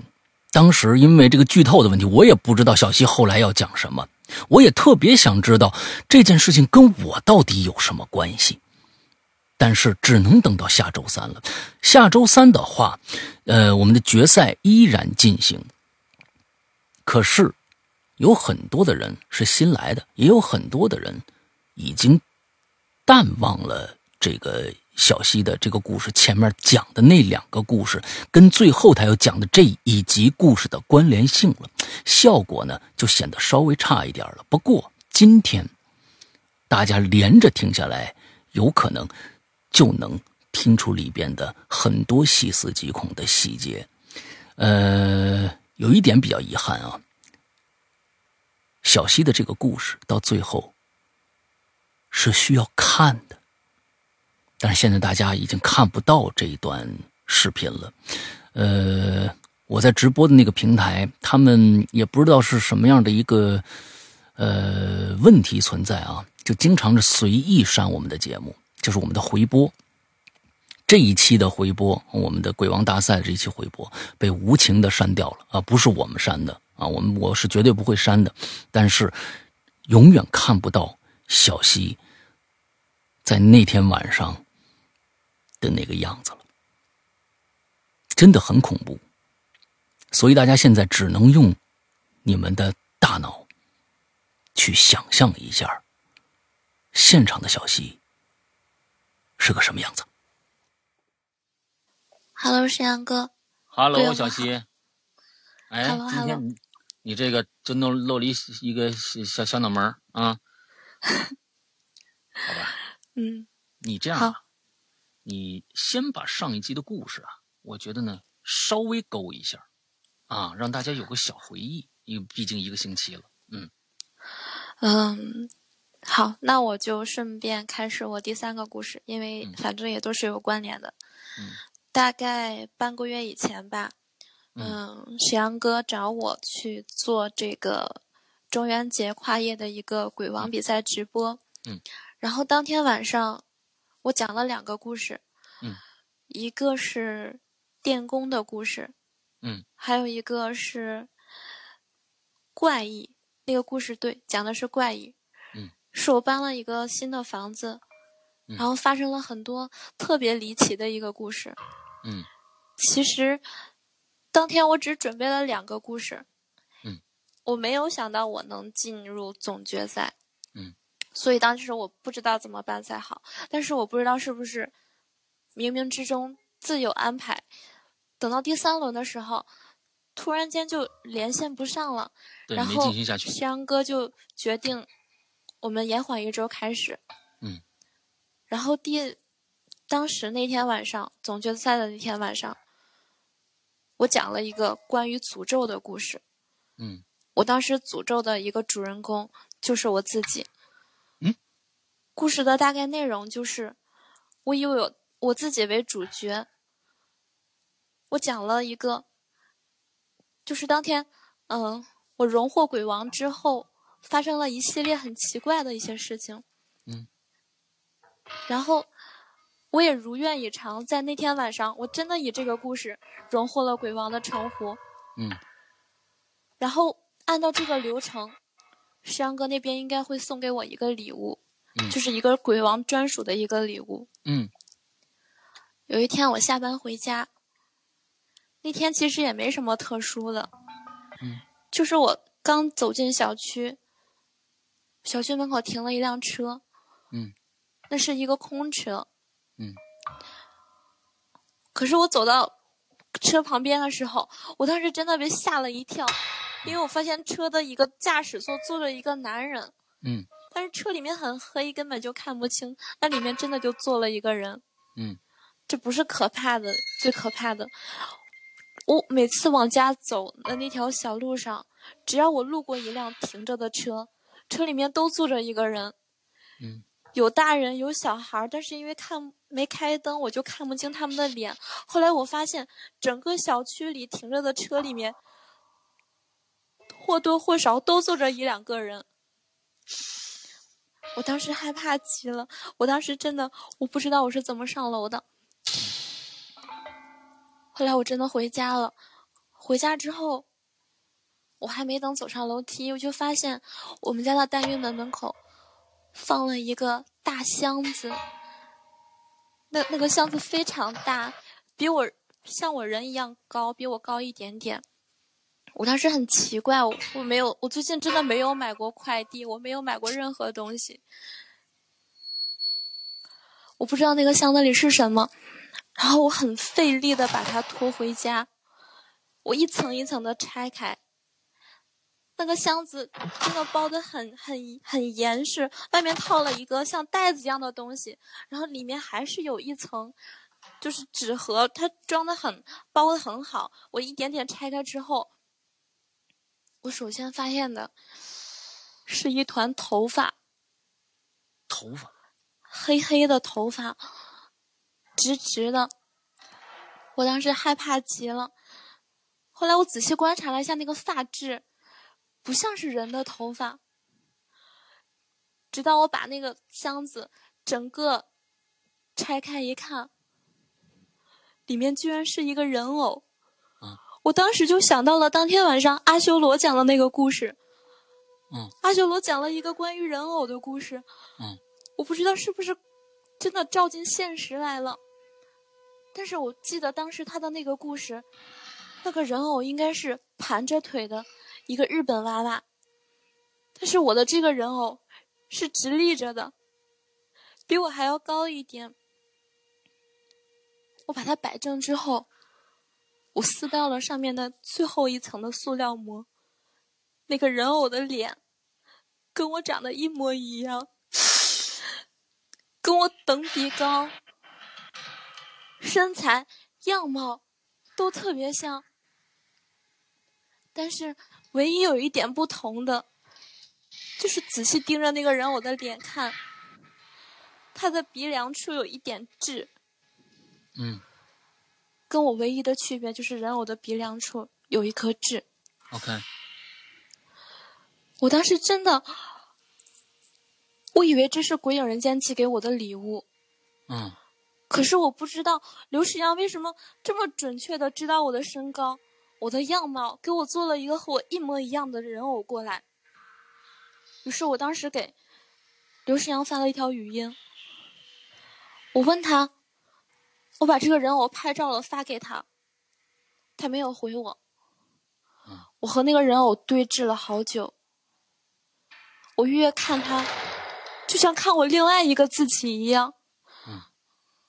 很久了，刘诗阳还是没有回我的语音。我给他打了一个电话，他没有接。然后我给龙玲打电话，龙玲说刘世阳已经失踪很久了。他又一次的失踪了，谁也找不到他。于是我拍照片给龙玲姐看，她说那根本就不是鬼影人间寄给我的礼物，礼物就不是这样的。因为原因，老大还没回来，礼物还没有寄出，所以我不知道这个人偶到底是哪儿来的。我当时害怕极了，我也不敢把它扔掉，我仿佛就觉得像把我自己扔掉一样。于是那天，我男朋友回来了，他看见了也很意外。这个人偶简直跟我长得一模一样，除了鼻梁上那颗痣。那天晚上，我记着，我不知道我是怎么过的。客厅里摆着一个跟我一模一样的人。其实当时我也没有怎么觉得害怕，只是很诧异。那个时候我刚搬过来这个房子没多久，第二天是个周六，我还包了一顿饺子。但是，当我们吃饺子的时候，莫名其妙的多出来了一枚硬币。我不知道这个硬币是哪里来的，也不是我男朋友放进去的。但是我现在回想起来，当时我包饺子的时候。那个人偶莫名其妙的就站在我的身后。我吃到硬币的那一刻，我用有的余光看了看，那个人偶的手指上竟然沾着一部分面粉。那个硬币好像就是他放进去的。其实那个时候我就想把它扔掉了，但是不管我怎么说，我男朋友都不相信。我试着把它扛到楼下。放到垃圾桶的旁边。我们家现在这边正在垃圾分类，我当时真的不知道，我到底是该把它拆了扔了好，还是直接就那样放到那里不管好。我觉得像把我自己给丢掉了一样。没办法，我就又把它拿回去了。然后当天晚上，就在我把它拿回去的当天晚上，我在迷迷糊糊睡觉的过程中，我听到了一阵手机铃声。我仔细看了看。不是我的手机，也不是我男朋友的手机。那个铃声就是从客厅里面传过来的。当我走向客厅，我发现那个铃声竟然是挂在墙壁上那个门禁的电话。可是我们家楼下那个门禁根本就是坏的，那个电话就是一个摆设。我没有管那个电话的铃声，我以为是门禁好了。有人拨错了，我躺回去继续睡，又听见一阵铃声把我吵醒。我再过去看的时候，发现客厅里有个女人在听听筒里面说话。由于我没有接那个电话，它那个震动挂在墙上，它自己自动接听。听筒里有个女人在那里面嘀嘀咕咕，我听不见她在说什么。但是我现在回想起来，那个女人的声音特别像我自己。我当时很想看看门外站着的人是谁，因为从我们家客厅里可以看到阳台的地方是可以看到单元门的。我当时没有看到一个人，我看到了一群人。因为在我们家阳台的对面是一个幼儿园，我看到了那个绿色的操场，那个黑黑的、没有路灯的。那个操场里面站了大概三四十个小孩儿，他们就那样整整齐齐的一排站在那里，没有音乐，没有灯光，无声的做着广播操，一个个伸着手，伸着腿。这个时候，有一个小男孩发现了我，他不跳了。其他小孩也都发现了我，他们也都把动作停下来了。然后，我看到其中一个小孩，他缓缓的站了起来。我原本以为他就是直立着的，但是他后来站起来，我发现他是一个大人乔装的。那是一个大人正在蹲在那里伪装孩子和他们一起跳着操。那是一个男人，他站起来了，他对我挥手。我当时看了一下，那个人就是失踪了很久的刘诗阳。我不知道他为什么出现在我家楼下，不知道他为什么要那样做。我当时不知道怎么了，我已经。我不知道该想什么了，我就大叫了一声，然后我听见砰砰砰砰砰十多声的声音，我挂在墙上的十多张相框全部掉在了地上。可是就当我回头那一瞬间，我发现那个人偶的手正在一点点的从墙壁上滑落，相框掉的位置，人偶就站在相框前面。我不知道我经历的这一切到底是为什么，跟我得了鬼王有没有关系？难道鬼王就一定要死亡吗？那件事情发生之后，其实那个人偶我已经丢不掉了，因为他正在一点点的替代我的生活。我不知道我男朋友怎么了。他从那段时间开始，一直和人偶说话，一直对着人偶说话，根本就像看不见我一样。甚至有一天，我晚上回家，我还没走到家门的时候，就听见了我们家里传来了欢声笑语的声音。我打开门，一看，我男朋友和那个人偶正坐在沙发上看着电视。我男朋友正用刀削着苹果，一点点的喂那个人偶吃着水果。可是那个人偶根本就没有办法吃，所以那个刀上的苹果已经插成了一串了。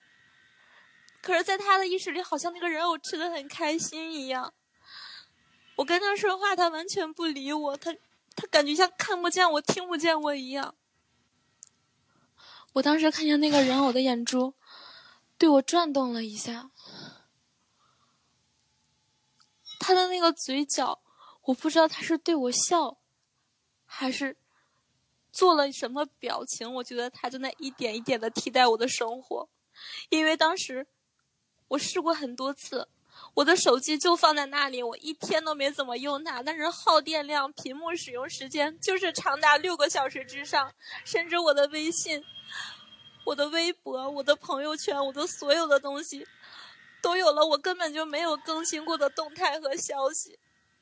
我当时害怕极了，我已经丢不掉他了，他在一点一点的替代我的生活。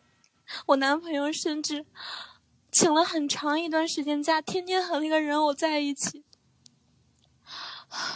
今天我讲这个故事的时候，我男朋友去加班了，那个人偶此时此刻正在我们家的客厅里面，我真的都不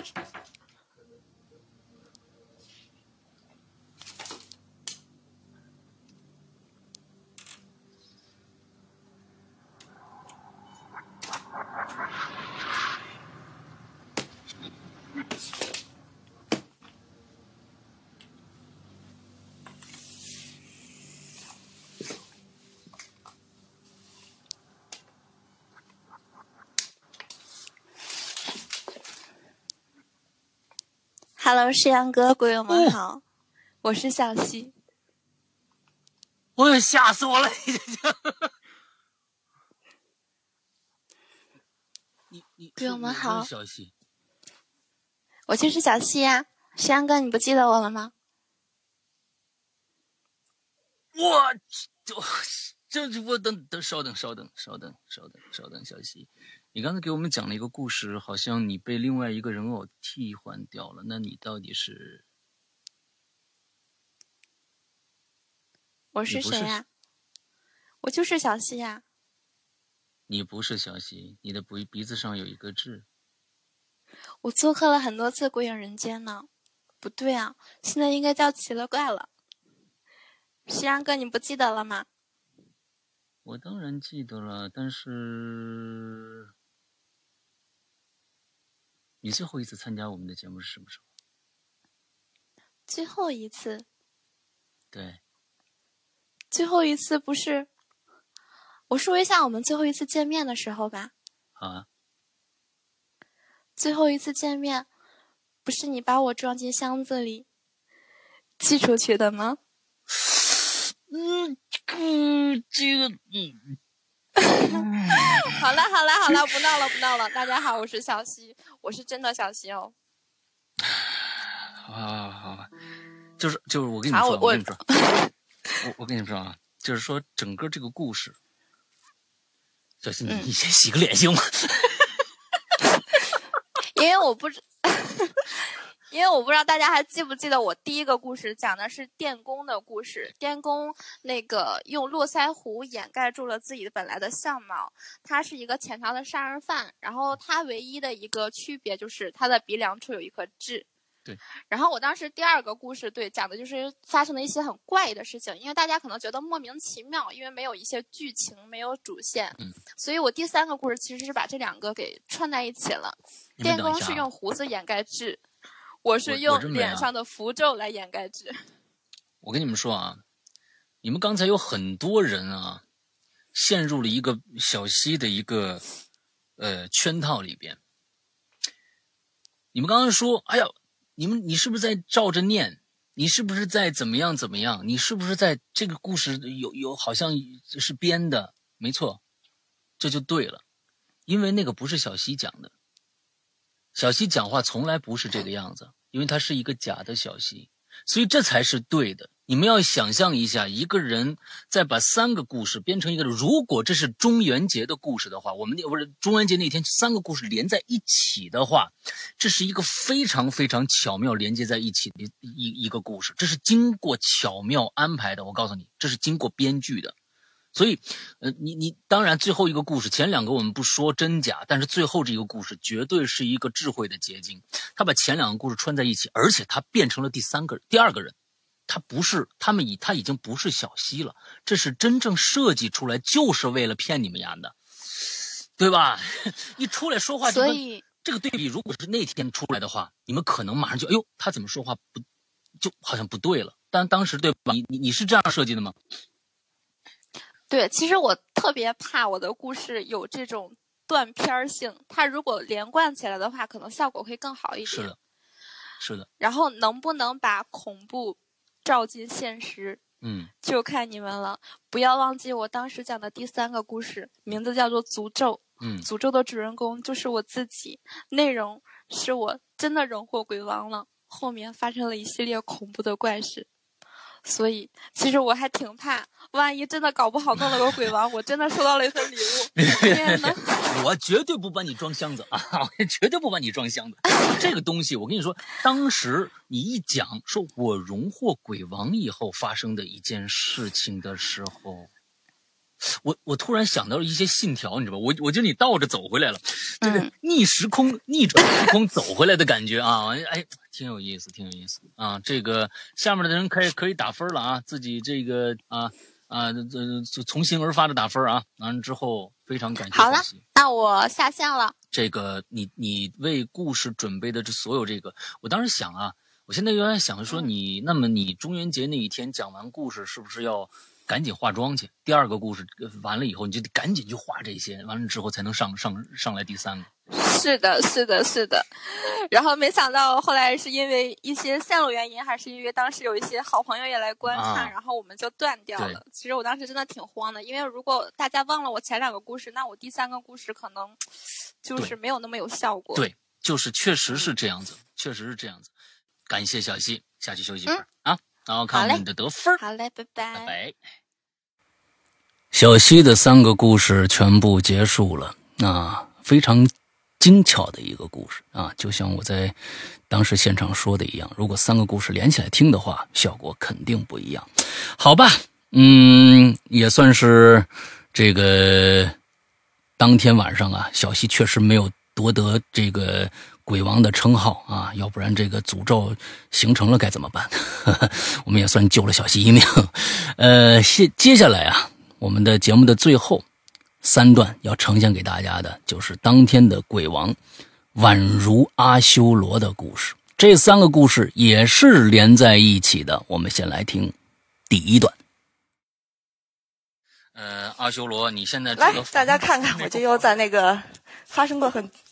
必须的呀！真的在那儿吗？讲第一个故事在这儿，今天晚上那肯定还是在这儿。哎呦，我看大家今天啊，如果熟悉故事的朋友们，那个阿修罗买那鬼屋，他还在那儿住着呢。现在还是这房子后边是那你说的那画吗？有点宗教色彩。这个是我一个朋友送给我镇宅的。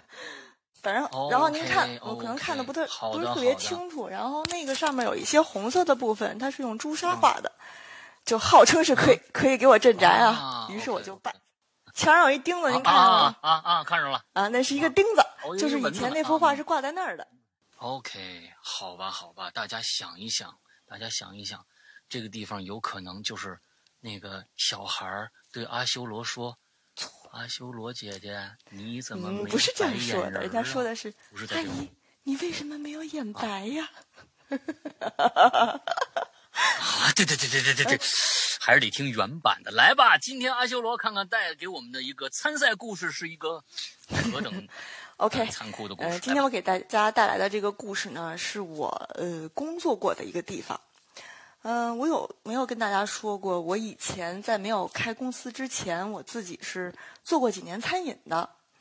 然后呢，其中啊，就有几个月是在一个类似于一个会所的这个这个一个餐厅里面工作。然后这个这个餐厅呢，它位于某单位的地下二层啊。当时我去的很仓促，就我去的时候，就前任的这个经理他已经离职了，当时没有跟我做任何的交接啊，就我去的时候，人家就已经走了。然后呢，这个餐厅呢，嗯，很奇怪，它没有散台，它不接待散客，它只有八个包房，位于地下二层。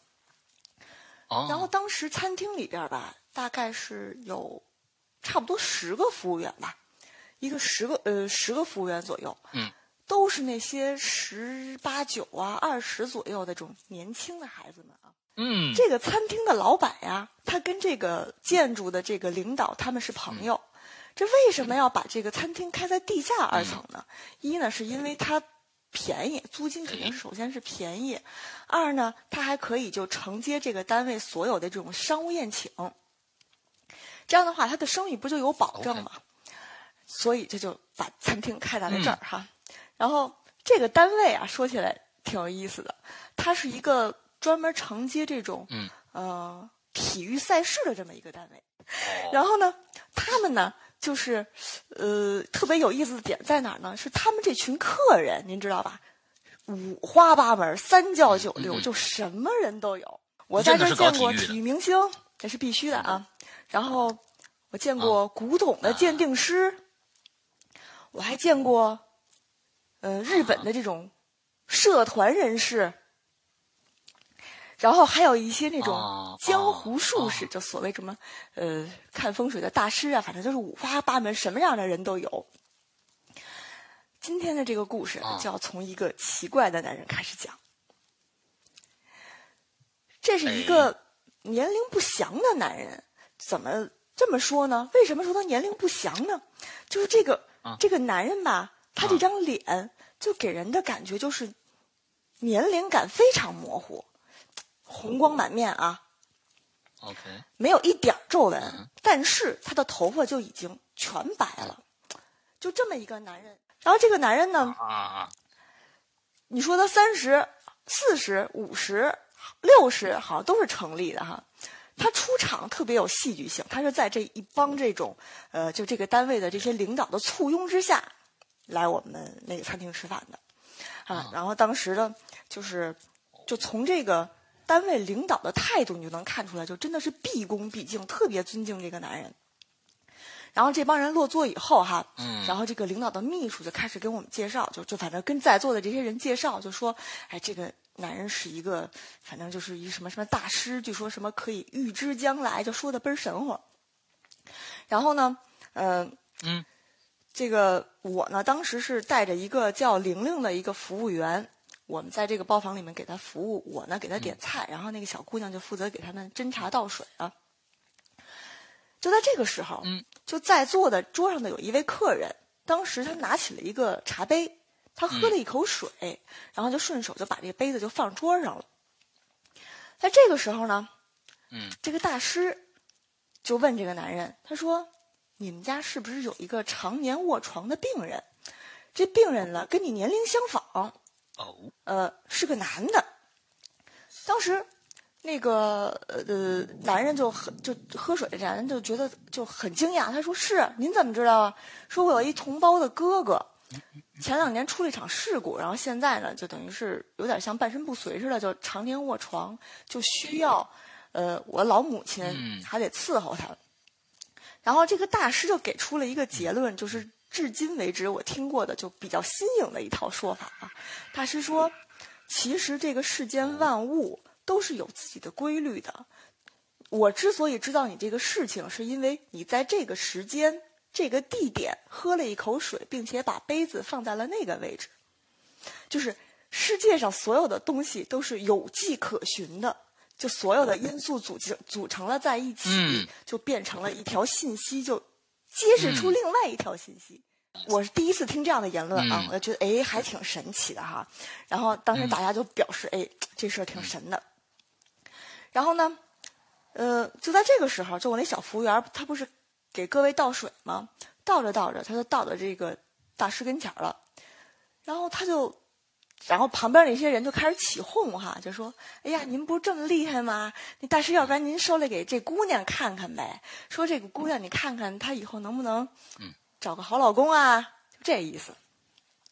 结果，这个大师当时就瞟了那姑娘一眼，就说：“她这样的我看不了。”当时这个气氛就一度很尴尬呀，就大家好像觉得，哎呀，是不是嫌人家地位比较低哈？一小服务员不屑于给人看哈，啊，觉得挺尴尬的。然后大家就打个岔，把这事儿岔过去了。我当时呢，就怕这个姑娘有情绪啊，是不是看不起我呀？然后我就换了一个服务员。我就换了一个服务员，就去给他们服务哈。然后我呢，就是也应酬了几句，我就出来了。就等我再回这个包房的时候哈，然后就已经是这帮人就已经是酒过三巡了，就有点微醺那种状态，就三五一群的就跟那聊天了。这个时候，这个男人他给我使了一个眼色，他让我去备餐间。这个时候我就去了，我跟着他过去了。结果这个男人就跟我说什么呢？他说：“你呀，找机会辞职吧。”这地儿不好，这地儿不好。哦，而且我还要跟你说一个事儿。刚才那个姑娘，你要多加小心。嗨，石阳哥，就是说实话，就是我做餐饮这么多年，其实这种所谓的大师，我们也不是见过一次两次了。我当时并没有把他的话特别放在心上，你知道吧？就因为说说实话，谁知道你说的真的假的呀？啊，当时我就，对吧？然后我就应酬两句啊，我就给人送回座位上去了，就没有把他这个话哈就特别放在心上。说到这儿，我觉得我就应该跟大家介绍一下我那个餐厅的形状。您知道这个“回家”的“回”字吗？这整个餐厅的形状就好像一个“回家”的“回”字，就是呃中间那个小的口，它是我这个餐厅里最大的一个包房。是这个口，然后外边这个外框，就是分别的，就是其他那几个小包房在这个外框上头。对对对对，就在那个边上。那七个在边上。然后呢，嗯，我老板娘是个日本人，老板娘啊是一个日本人，人家就对这个能源管控啊就非常有要求，就是你必须要做到人走灯灭，就是这个房间如果没有客人的话是不允许你开灯的。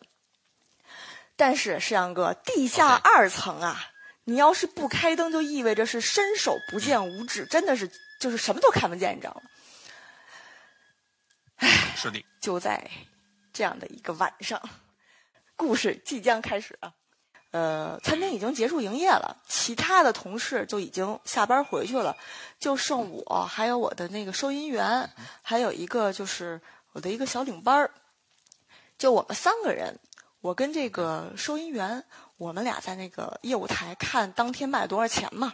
然后那个领班在后边那个大包房，他在做这个最后的卫生。就我跟这个收银员，我们俩都快结束的时候，就听见后边乒乒乓乓的，就什么东西就摔地上的声音。然后就看见我那个领班啊，就是连滚带爬的就从那屋里就出来了。我就问他，我说你怎么了呀？然后他就。面无人色的跟我说说，经理，那包房里有鬼。我就问他，我说怎么回事？你别害怕，你告诉我呀。他不是刚刚在包房里面做卫生吗？他在那儿擦地。您知道这个拖地不是往下的这么一个动作吗？就用他眼睛的余光，就好像就觉得这个包房的门口站了一个人。因为当时的环境就是只有那个房间开着灯，外边是漆黑的，他就隐约觉得那地方有一个人，他就开始以为是我们完事儿了去找他，他就他就没抬头啊，当时就还跟着擦地，就说：“哎，你等一下，还有两分钟，马上就好啊。”结果没有人理他，按理说我们至少应该回应一声，对吧？没有人理他，这个时候他就开始转过头。去看，他看见了一双惨白的、没有穿鞋的脚。当时姑娘心里一惊啊，这个时候她还没有完全崩溃，她就以为他自己看错了，就赶紧人的第一反应肯定是我是不是看错了？我再看一眼。然后这个时候，这姑娘就马上转过身去，站起来仔细的看，什么都没有。他说：“哎呀，肯定。”是不是看花眼了呀？姑娘接着干活儿，这拖地不是有往后蹲的那个动作吗？在这个时候，他就觉得他的墩部碰见了一个东西。姑娘不敢直接回头，哦，就这样侧着斜着往后看，又是那双白色的，嗯，没有血色的脚。这个时候，姑娘就疯了，就扔下墩布就冲出来了啊。然后呢，我们就安慰她，我说：“你别别害怕，别害怕啊，就是那个，说不定就是你看错了。”她说：“你们去看看去，到底有没有啊？”嗯，山哥，我也怕呀。结果呢，我就赶紧就去那个 二楼，找了几个就是我们厨师的小孩儿，男生找了两个下来，我们一起一行人去那个房间去看。这个时候，自然开了灯之后，什么都没有，就只有那个墩布还有那水桶跟地下扔着呢。但是在走进这个屋子的时候，我们所有人都闻到了一种。这种腥味儿就特别淡的一种腥味儿，嗨，反正我就安慰孩子们吧，没事儿没事儿啊，一定是大家看错了。这么着吧，晚上我请大家吃个宵夜吧，安抚一下你们。然后我就把这孩子带出去吃宵夜了，因为我当时我领班真的就一直长就很长一段时间都没缓过劲儿来嘛，带着去吃点东西呗，晚上。嗯。我当时就跟他们说：“我说，呃，这事儿哈，回宿舍去一定不要传啊！这肯定是今天晚上大家都看错了。就至于今天晚上呢，咱们这个闻见的这个腥味儿呢，就肯定是，呃，咱家那墩布没掏干净，在地下呕了。嗯，这个，嗯，小朋友就算糊弄过去了啊，就都回宿舍了。就在我送他们回宿舍的时候，然后我的收银员。”就拽我说：“姐，要不然你明天找老板说一下，找人看看行吗？”嗯哼，说这事儿不是头一回了。我一听，这心里一惊，靠，这里头有事儿。好吧，第一段先讲到这儿吧。欲知后事如何，且听下回分解。你还有这这种讲法？哎哎，大家大家哎，这个我觉得这个这个呃，阿修罗非常勇敢啊啊，非常勇敢，这叫坑王驾到。你这不来的不是他妈的这鬼王哈，这个鬼鬼王大赛，你知道，你是来的是坑王驾到啊，还行。哎，这种方式我觉得也是可取，玩嘛是吧？哈，娱乐娱乐一下，娱乐一下啊！啊，玩儿哎。这你太狠了！你那些评分的都不不得都说不行，你给他留着。之后事如何，且听 下回分解。废话不多说，紧接着来听阿修罗复赛的第二段故事。书接上文啊，接着给大家讲我的故事。呃，哎，上次啊，我就说到，就是嗯，餐厅里不是发生了一些比较奇怪的事儿嘛，然后其中就有人建议我去找老板聊一聊，说能不能。给找个人哈，给咱看看呀。嗯，好，这个时候呢，我就需要去来介绍一下我这个老板了。我这老板呢，他是一个中国人，他在日本待了几年，娶了一个日本太太回来。嗯，然后呢，特别有意思的是，就是虽然他只在日本待了几年啊，但是整个人就很日本化。就梳那种大背头，就特别像那种社团人士那种大背头。啊，他他的办公室啊，就其实就是在我们这栋楼的一楼。我们不是在地下二层吗？他在一楼。平时他基本上是，除了有特别重要的客人来，他会到餐厅里头来。平时他基本上是不来的。好。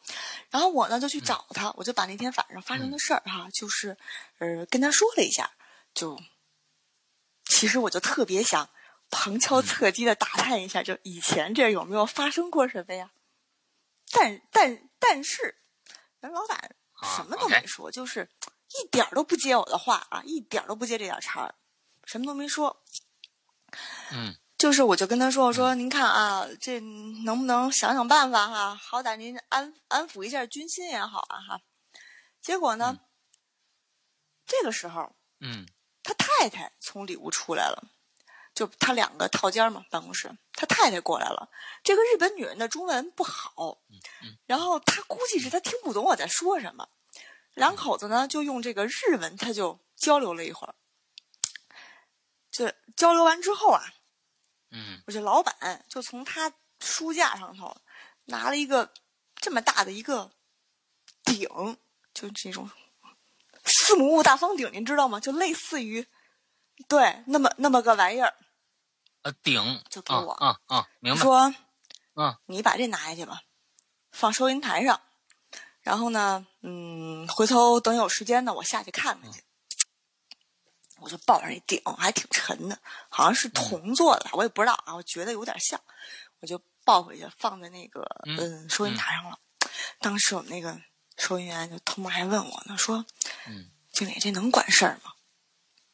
嗨，我们就只能就跟他说：“我说，哎，老板说这挺厉害的，肯定能管事儿，你们就可以放心了。”然后呢，说到这儿呢，就是大家可能都知道，就是做餐饮一般中午会有几个小时是休息的时间，不营业嘛。然后呢，就是我们当时的这个员工宿舍呀，它距离这个餐厅还是有点距离的，挺远的吧。就有的时候，这些中午这些这些孩子们，他们就会觉得这个路太远，他们就懒得回宿舍嘛。这时候他们就可能就会选择在包房里边休息。但是呢，我呢就比较愿意就让他们用中间最大的那个包房，因为那个包房太大了，就使用率是最低的。就算他们在这个屋子里面休息，就中午就睡完觉之后可能会有味儿。然后，嗯，稍微散一下什么的也会好哈，就是不会影响这个，嗯，下午营业。然后呢，我就一般情况下，我都让他们就在这个房间里面休息。就在这天中午，嗯，就还是这个玲玲，就刚才我上个故事中提到的这个女孩，还有我的领班儿，就另外还有几个这个服务员，他们就在这个包房里面休息。在这个时候，呃，玲玲是自己占了一沙发，这种单人沙发啊，她占了一沙发，然后其他几个孩子可能就是拿那个凳子什么的拼一拼，凑一下，就是凑合躺会儿就完了。我呢，当时是在我自己那个办公室里面休息，结果我睡着睡着觉，就就就突然就有一个男的一个传菜服务生啊，就也顾不得敲门了，冲着就进来了，说：“经理，经理，你赶紧让，你打电话打幺二零。”说你就是玲玲流了好多好多的血，你赶紧看看去吧。当时给我吓一跳啊！我这简直了！我说怎么回事啊？我鞋都顾不得穿了，我就就跑过去看去了。推开门，石阳哥，我真是庆幸，我觉得我多少是见过点世面，然后啊我的 我的内心还是心理素质还是不错的一个人。我估计要换别人都能吓出心理阴影来。你就看见啊，在右手边的这个沙发区，白色的这个皮沙发上面，哪儿哪儿都是血。这个血已经顺着这个沙发已经流到地上了。这个时候，玲玲就是基本上是瘫在这个沙发上面的这个状态。山哥，这不是最可怕的。最吓人的是，在这个单人沙发的一左一右各又站着一个服务员，他们几乎是以同样的角度，就这样，就这样看着这个玲玲。啊！当时我毛了，你知道吗？但是我害怕出出人命啊，你知道吗？我就赶紧就把他把他俩扒拉开，扒拉开之后，然后我就我就看他，我说你到底怎么了？我问他。你知道这个人大量出血以后，他就就这个脸色就真的是惨白，你知道吗？然后他就他已经不会说话了。那个时候我觉得他都已经恍惚了，然后我就赶紧让人去打幺二零，就幺二零还是挺有效率的啊。反正我打完电话应该是不到十分钟车就到了。然后当时我就是让那个领班嘛，因为领班跟这个玲玲他们俩是老乡，我就让这个领班。就送这个玲玲，就俩人一块儿去的医院，不是得有一个陪陪同嘛？就一就一块儿去了，去了呢，因为下午还是得营业什么的嘛。然后我当时下午我们也跟着去啊。然后呃，他们走了，救护车走了以后，我就问那个刚才推我们进来的那个男生，就是那个传菜的那个小服务员，我说我说怎么回事儿啊？到底是哈，就怎么就是他他是摔哪儿了？是是怎么着了哈？就是怎么怎么来了这么一下这么多血？然后这男孩就说：“他说我我们也不知道啊，就说当时不是各自就都躺在那儿玩手机什么的吗？就是老板娘不是不让开灯吗？所以说孩子们都是在一片黑暗中自己举着手机玩呗。嗯他说他当时他就是啊，他的头是等于是背对着这个玲玲这个位置的。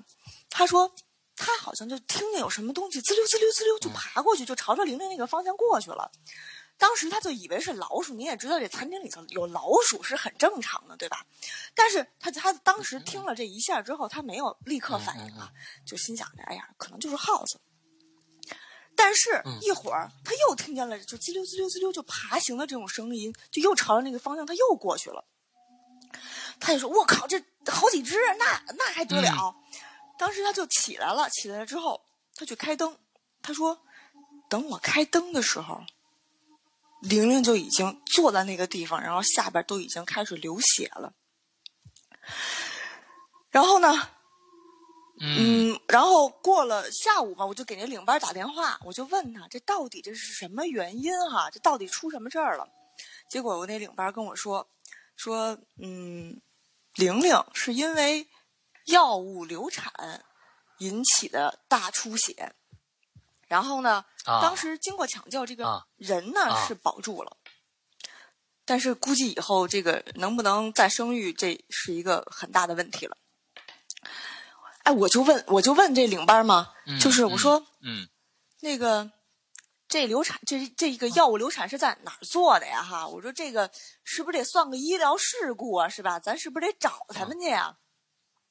嘿，哎，你猜那姑娘跟我说什么？说这个玲玲因为怕花钱，根本就没去医院，就不知道从哪个狗屁朋友手里买的堕胎药，自己吃了。哎，我当时一听张哥，我都要疯了，说我去，这都敢随便吃？你说万一吃死了，算谁的呀？对不对？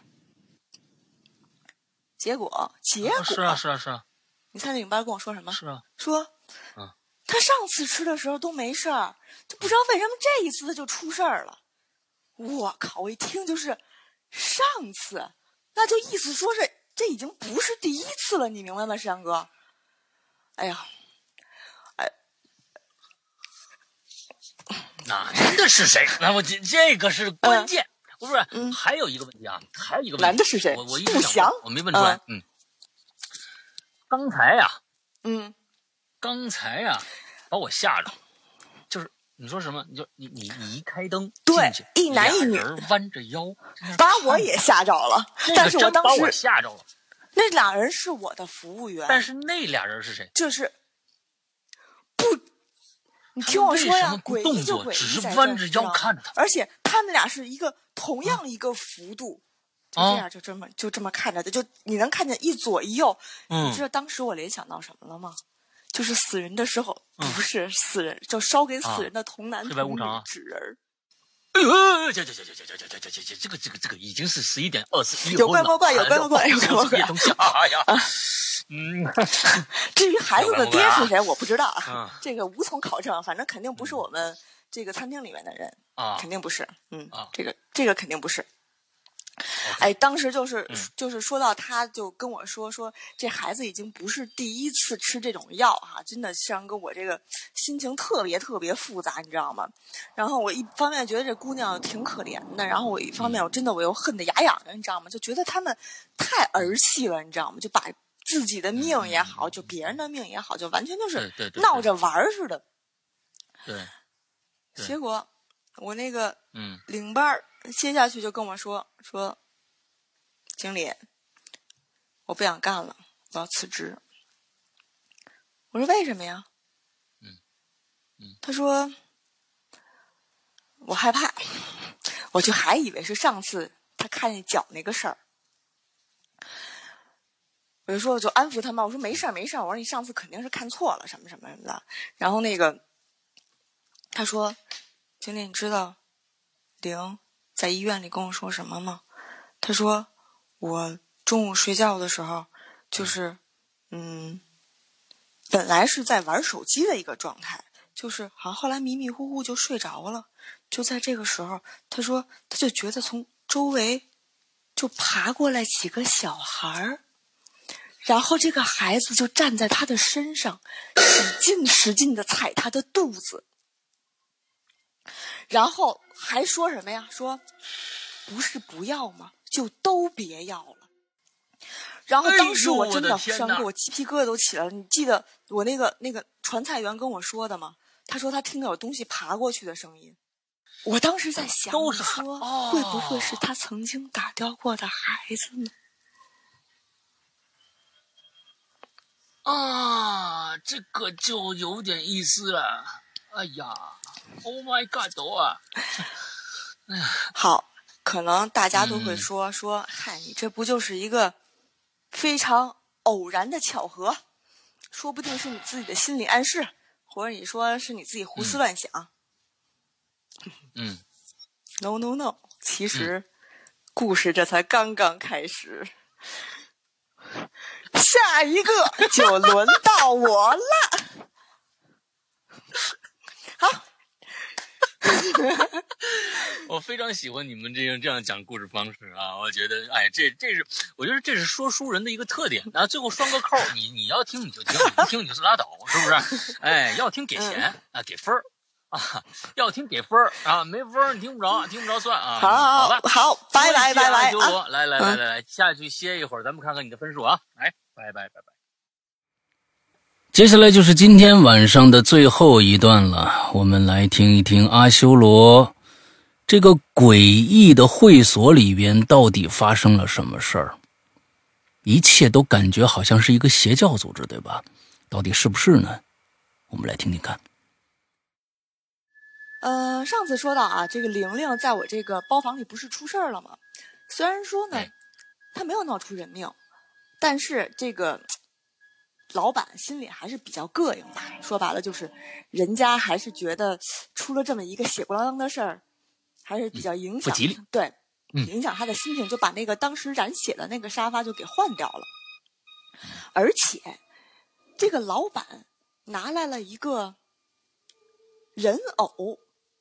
嗯，山哥，你去过日本吧？他拿的那个人偶是一个做工非常精细，就一看就特别特别具有日本特色的一个人偶。这个人偶是一个女人的形象，长发，衣着华丽啊，然后是以一个盘坐的这个姿势坐在这个呃，就这样的一个姿势在这个地方待着的。然后这个这个老板当时就跟我们说说。呃，这个东西你们把它摆在包房，不是有博古架吗？他说你摆在博古架的最上面，一般人不要让它动，因为摆在最上面，一般人也够不着了。然后博古架上面不是都有那种射灯吗？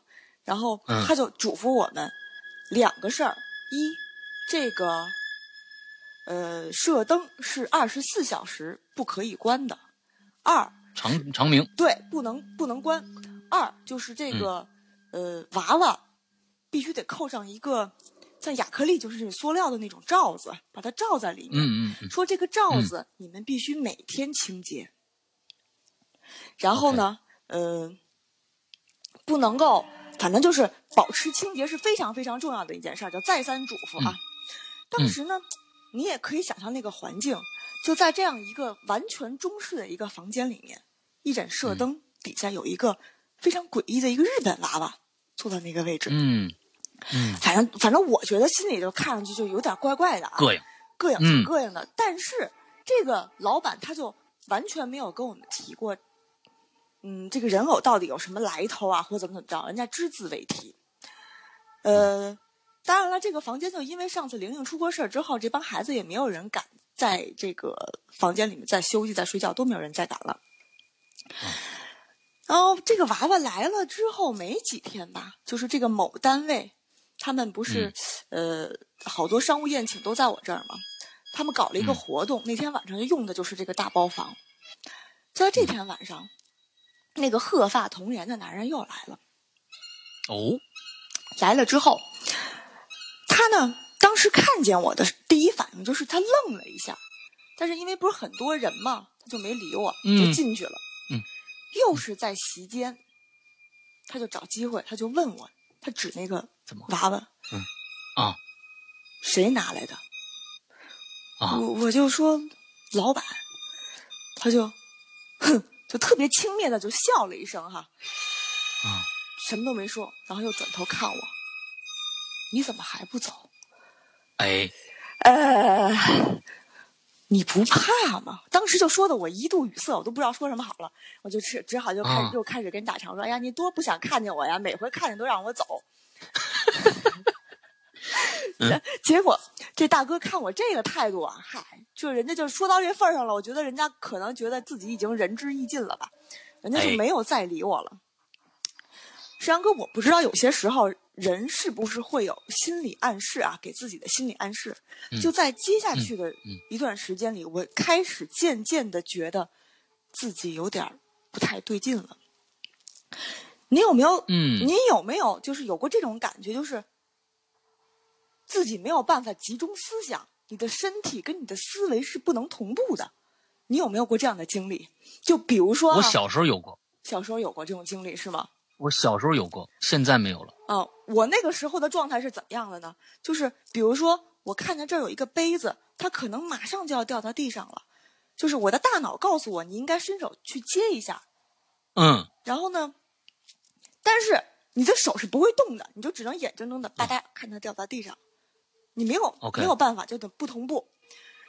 这个还好吧？我就我就暂且就是归结为是我的这思维比较迟缓啊。嗯。嗯，后来有一天，我跟小服务员们一起去对面买东西，我就看见眼睁睁的看着对面过来了一个车，朝着我就开过来了。我的大脑告诉我，你现在必须停下，要不然他会撞着你。嗯，但是我的脚就是不停，他就往前走，接着往前走，就我的服务员就把我一把抓住了，他说：“经理，你干嘛呀？”哎呀，当时我还。强行解释说那段时间，因为你看领班也走了，玲玲也走了，嗯嗯，就可能是因为当时太忙，我没有办法好好的休息，累的，可能是这样累的。但你自己心里清楚。但我清楚，就是比如说你一个事儿，你看着它要发生，你应该有一个正确的反应是这样的，但是你做不到，你明白吗？世阳哥，你做不到。嗯嗯。直到有一天，我的服务员他在包房里发现了一些刀片儿。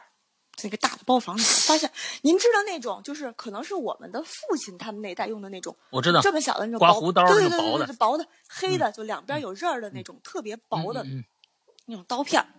然后呢，那姑娘呢就把那刀片给我，就是就让我说说经理，你跟他们那个男孩说说，说谁把这玩意儿就搁在包房里啊？哈，多危险呀什么的，你跟他们说说。我就把那帮男孩子叫来，叫来之后呢，我就问他们，我说谁的东西？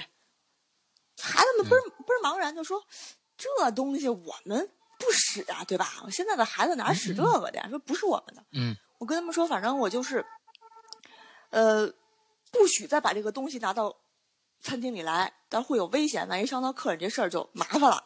然后孩子们就答应了啊。我就把这个刀片特别顺手的，我就扔在叭就扔在收银台上了。就当我把这帮孩子。就是安排完他们的工作以后，哈，我自己就坐在收银台那儿嘛。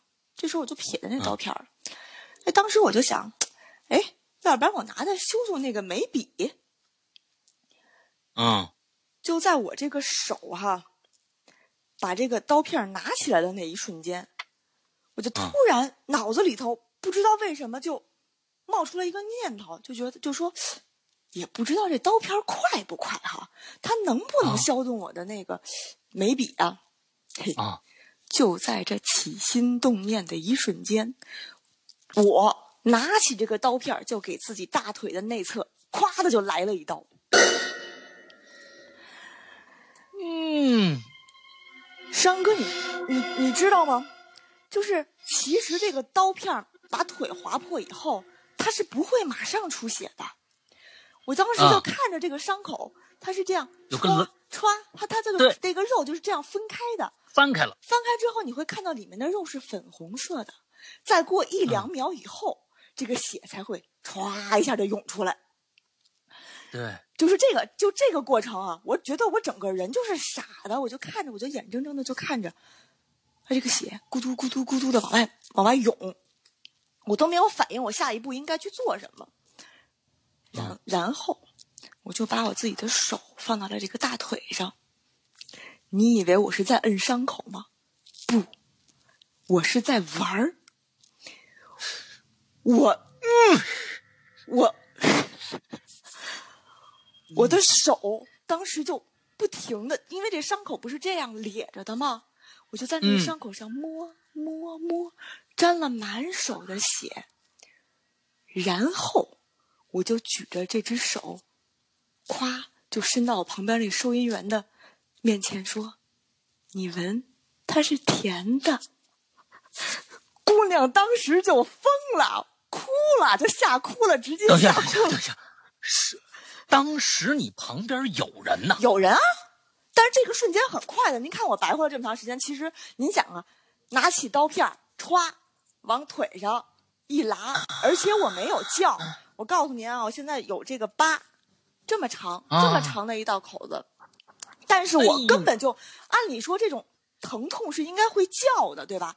我没有发出任何，就现在您让我回忆起来，就那段记忆，就关于疼痛的记忆是零，没有，没有任何，没有，就好像那腿不是我的，您明白吗？我就是，啊，我玩的是别人的腿，我这样表达，您您明白吗？我我我我我我，然后当时，然后当时我就是在这个腿上，因为当时不穿的是工服嘛，工服一般就餐厅里的工服都是短裙子嘛。然后我那个小姑娘她在旁边，就等于开餐之前，她要做一些准备，就收银员她要对一下这现金有多少钱什么的，她就干那个的。然后她也没注意，就很快的一个瞬间，我就自己在那玩儿，我就我就玩儿，沾满了血之后。我想问一个问题，嗯，刚才很多现场的朋友说。这可能是被附身了，但是附身有是跟这个完全不一样的。附身是你完全没有意识。对，嗯，我有意识。但是这个时候，你玩那个伤口是出于你的自发自愿吗？不是，不是。当时我当时没有感觉，你知道吗，尚哥？当时我就是，我不知道我为什么要做那个动作，就包括我把手伸到人家面前让人家去闻，就我没有，我不知道我为什么要干要这么干。OK。OK，但是这些你都是有感知的，并不是说你失去了意识，是你自己，你有意识，你伸过去，完之后就是你说这么一句话，但是有没有感觉是你被强迫说了这么一句话，并不是你想说的，自然的，就是知道是我说的，我本人说的，因为因为您看啊，就像以前咱们很多鬼友也讲过这种被附身的过程，他会有一段时间甚至会失忆。就是这段记忆它是空白的，他不记得任何事情，对吧？嗯。但我不是，我只是觉得，好像怎么说呢？我不知道我为什么要这么说，我也不知道我为什么要这么做。嗯。就是您现在想想，谁会有病似的拿自己的大腿来试这刀片快不快？啊啊！对吧？而且现在，而且我这么跟您说，就现在我回忆起来，我。包括这个伤口是怎么好的？因为这么长的伤口，它肯定会有一个比较长的愈合时间，对吧？对。然后，而且我能告诉的您的是，我没有去医院，我没有去医院。这个伤口现在就是看的话，它也就是一条细细的线，就是没有什么留留留疤痕啊什么的啊啊，就是那种，但是你能看见。您明白我在说什么吧？我明白，我明白，我明白。啊！但是我就回忆起来，就关于这个伤口疼跟愈合的过程，就我基本上是想不起来的。它怎么好的呀，或怎么怎么着的，我都想不起来，我没有没有印象。OK。我没有任何印象。OK，可可苦了你那收银员了啊！收银员当时都就真的是嗷了一声，就快真的快吓就吓哭了。当时就就当时就说：“经理，你干什么呀？”然后我就像个傻子似的，我跟你说：“我想试试刀片快不快。”然后那姑娘，我估计当时那姑娘内心的这个崩溃指数也是很高的啊。然后他们让旁边这些人过来吧，就拿那个纸什么的给我摁着，然后就就就是这个。止血嘛，给我止血。我记得好像当时用了点什么什么某白药吧，应该是用了啊，云南白药。嗯。呃，然后当时我这个时候啊，就当大家都聚在我身边以后哈，慢慢的就人过来了，就开始给我就是擦这个血咕啷当的这个手啊什么的时候，我的思维我觉得我好像慢慢的就开始可以控制了。我当时就就脑子里就开始转了，就是以我自己的这个角度开始转了。我就突然想起前两天那个鹤发童颜那个男人跟我说的话，就说，人家都跟我说成这样了，这地儿我真的不能再待了。嗯，这次我拉的是腿，下回 我是不是要割腕了呀？是啊，不能干了，命重要，保命重要。啊，后来我就去找老板辞职啊，然后这个老板呀，非常官方啊，就是就是，我觉得他肯定知道发生什么事儿了。哎，然后，但是人家就只字不提，就非常官方的问我，你为什么要辞职啊？啊，嗯，这个是对待遇不满意啊，还是怎么怎么着啊？哈，嗯，我确信他肯定知道，就是这这个餐厅里面到底发生过什么，人家就不提，装嘛，演嘛。那我就开始胡扯了呗，我就说什么说，哎呀，我是因为身体不好呀，这干餐饮太熬人了呀，反正大家就互相装嘛。嗯，我就不想干餐饮了。就在这个时候，我的老板娘从日本人。那个日本女人，嗯，又来了，嗯，然后这个时候啊，她应该没有想到我在办公，在在她老公的办公室，她开门的时候看见我，她怔了一下，她手里边当时她又抱着一个盒子，然后这个盒子里边就因为它不是亚克力的嘛，它透明的，我看到应该又是一个人偶，哦。这个女人就很尴尬的就就就朝我笑了一下哈，嗯，她转身就走了，然后我就跟老板跟那周旋了一阵嘛，就就反正就是要走，就执意要走，反正他也没人家也没留你啊，人家也没有挽留你，就行，那你就说行吧，那你什么时候走啊？哪天离职？我说今天我就必须得走，嗯，行吧，那你就下去收拾东西去呗。好，这个时候我就从他那个办公室不在一楼吗？然后我就下去我的地下室那个办公室去收拾东西。这个时候哈，等我下到餐厅的时候，其实那个时候已经是中午的开餐时间了。嗯。但很怪，按理说这个时间段所有的服务员就都应该就位了，该站前台的站前台，对吧？该在收银位的在收银位。嗯。没有人。哦。哎，我说这孩子们都干嘛去了？职业病，职业病啊！虽然说我辞职了，我看着我还是你膈应啊。然后呢，我说干嘛去了？这没人呢，这怎么？他这个时候就看见，就那个大包房的门，它是隐隐的开开了一，就开了一部分吧，开了一道缝儿。我就说，哎，是不是都在那里头呢？干嘛呢都？然后就推门，我就进去了。山哥，那个屋里面当时的状态就是，只有那个博古架上面亮着几盏射灯，前面站着几个服务员，然后呢，他们就全部都是这种，就直勾勾的就看着那个博古架。我去，这么看着博古架，然后我我就我就看过去，顺着他们的眼神往上一看，就又等于又多了一个人偶，就在那个人偶的旁边又多了一个人偶。OK，然后我我就走过去。这不是前面站一排吗？我就扒拉了其中的一个，我就我就拍他的肩，我说：“哎，你们看什么呢？”这个时候，这个姑娘就特别特别慢的就转过头。经理，你看，我说我看见了，新来新又放了一人偶吗？他说：“老板娘刚拿又拿了一个人偶。”我说：“嗯，我刚才看那个楼上碰见他了。”然后他说。经理，你看那个人偶长得像不像玲玲？哇！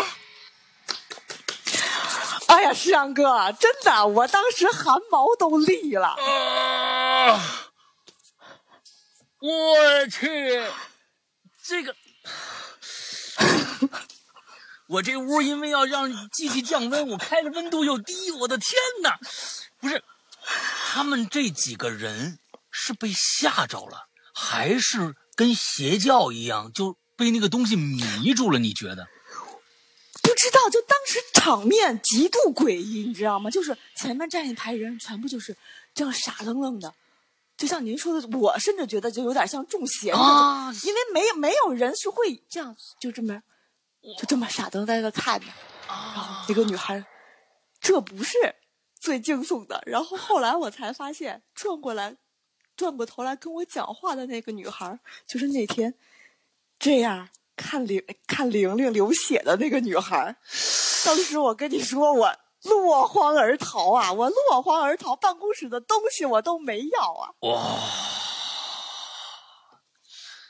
这个这个太恐怖了，这个太恐怖了！哇，这个我我真的是觉得这里面一定有有有邪教的一个一个东西存在。我我我这么跟您说吧，反正这次不是不也不限时间嘛，我再多品两句啊。就是我记得我在那个呃这个第一个人偶在的时候哈，我遇见过两次还是三次。这个老板娘当时，她一般这个女人是不会来的，不会来餐厅的。我遇见过两回还是三回，她一个人就站在那个站在那个人偶这个架子底下，嗯，就就就嘴里叨叨叨叨叨叨叨说什么，咱也听不懂啊。她说日语啊，咱也听不懂。我我那个两回还是三回遇见过她，就碰见过她。当时我也没没把这个太当回事儿，但是现在想起来真的挺瘆人的，是吧？嗯。然后，后来我就我就辞职我就走了，哎，反正我辞职的当天就很快，人家就把我从那个公司的一个那个餐厅的那个工作群里面，人家就把我踢出来了，嗯，就把我踢了，嗯，就把我踢了。然后呢，我其实我还是特别好奇，当时就在这个餐厅，呃，我去之前，他我的前任经理发生过什么，但是。所有人都把我删掉了。前任经理会不会是第一个娃娃？我不知道，我没有见过。哎呦，我的天哪！这，这这这这，哇，这这个真的啊，这这是这是哪年的事儿？一，我想想啊，一五还是一几啊？一五年，一五年左右吧，一五年左右。嗯，哎呀，哦，后来后来这个餐厅就是志阳哥，你记得就是前两年就有一次那种嗯，北京整顿，就是什么地地下二层以下这种什么就不允许去开什么餐饮、什么服务娱乐的这种，就不允许做这些。后来这个餐厅据说就关掉了。哦，嗯。还好，我你跟你说，你今天要是说那那餐厅还没关掉，我今天必必须逼你说出这个，咱们千万别去那儿吃饭去。哎呀，我的天哪！关了，关了，关，大家安了吧，安了吧，关了吧。哎呀，嗯，挺挺挺那什么的啊。挺惊悚的一个一段经历吧，这是我唯一一次肉体遭到过伤害的经历。哇，我听到我就呃，我们我们今天这个阿修罗的故事就到这儿啊，咱们第三轮的阿修罗故事到这儿结束，大家评委已可以开始啊，这个打分了，凭良心打啊。大家听的还冷吗？反正啊，那天当时还是夏天啊，我因为。为了给这个所有的设备降温，那天我把这个我屋里的这个温度啊降到了十六度，所以很冷。听到阿修罗这个故事，真的是一身的鸡皮疙瘩，尤其是说那个娃娃像不像玲玲啊？那句话一出，我这这一身的鸡皮疙瘩可就起来了。嗯，大家还喜欢这种鬼王的形式吗？如果。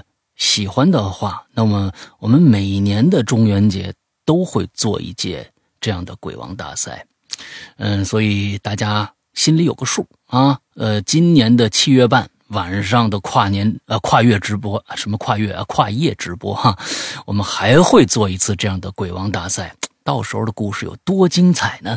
大家可以想一想。今天的我们的特别节目到这儿就要结束了。呃，现在我不知道大家听到这一期节目的时候，是不是已经到了牛年了，或者现在还没过啊？大家，我们这一发布节目，大家就开始听了。总之呢，祝大家在新的一年里边，快快乐乐，开开心心。拜拜。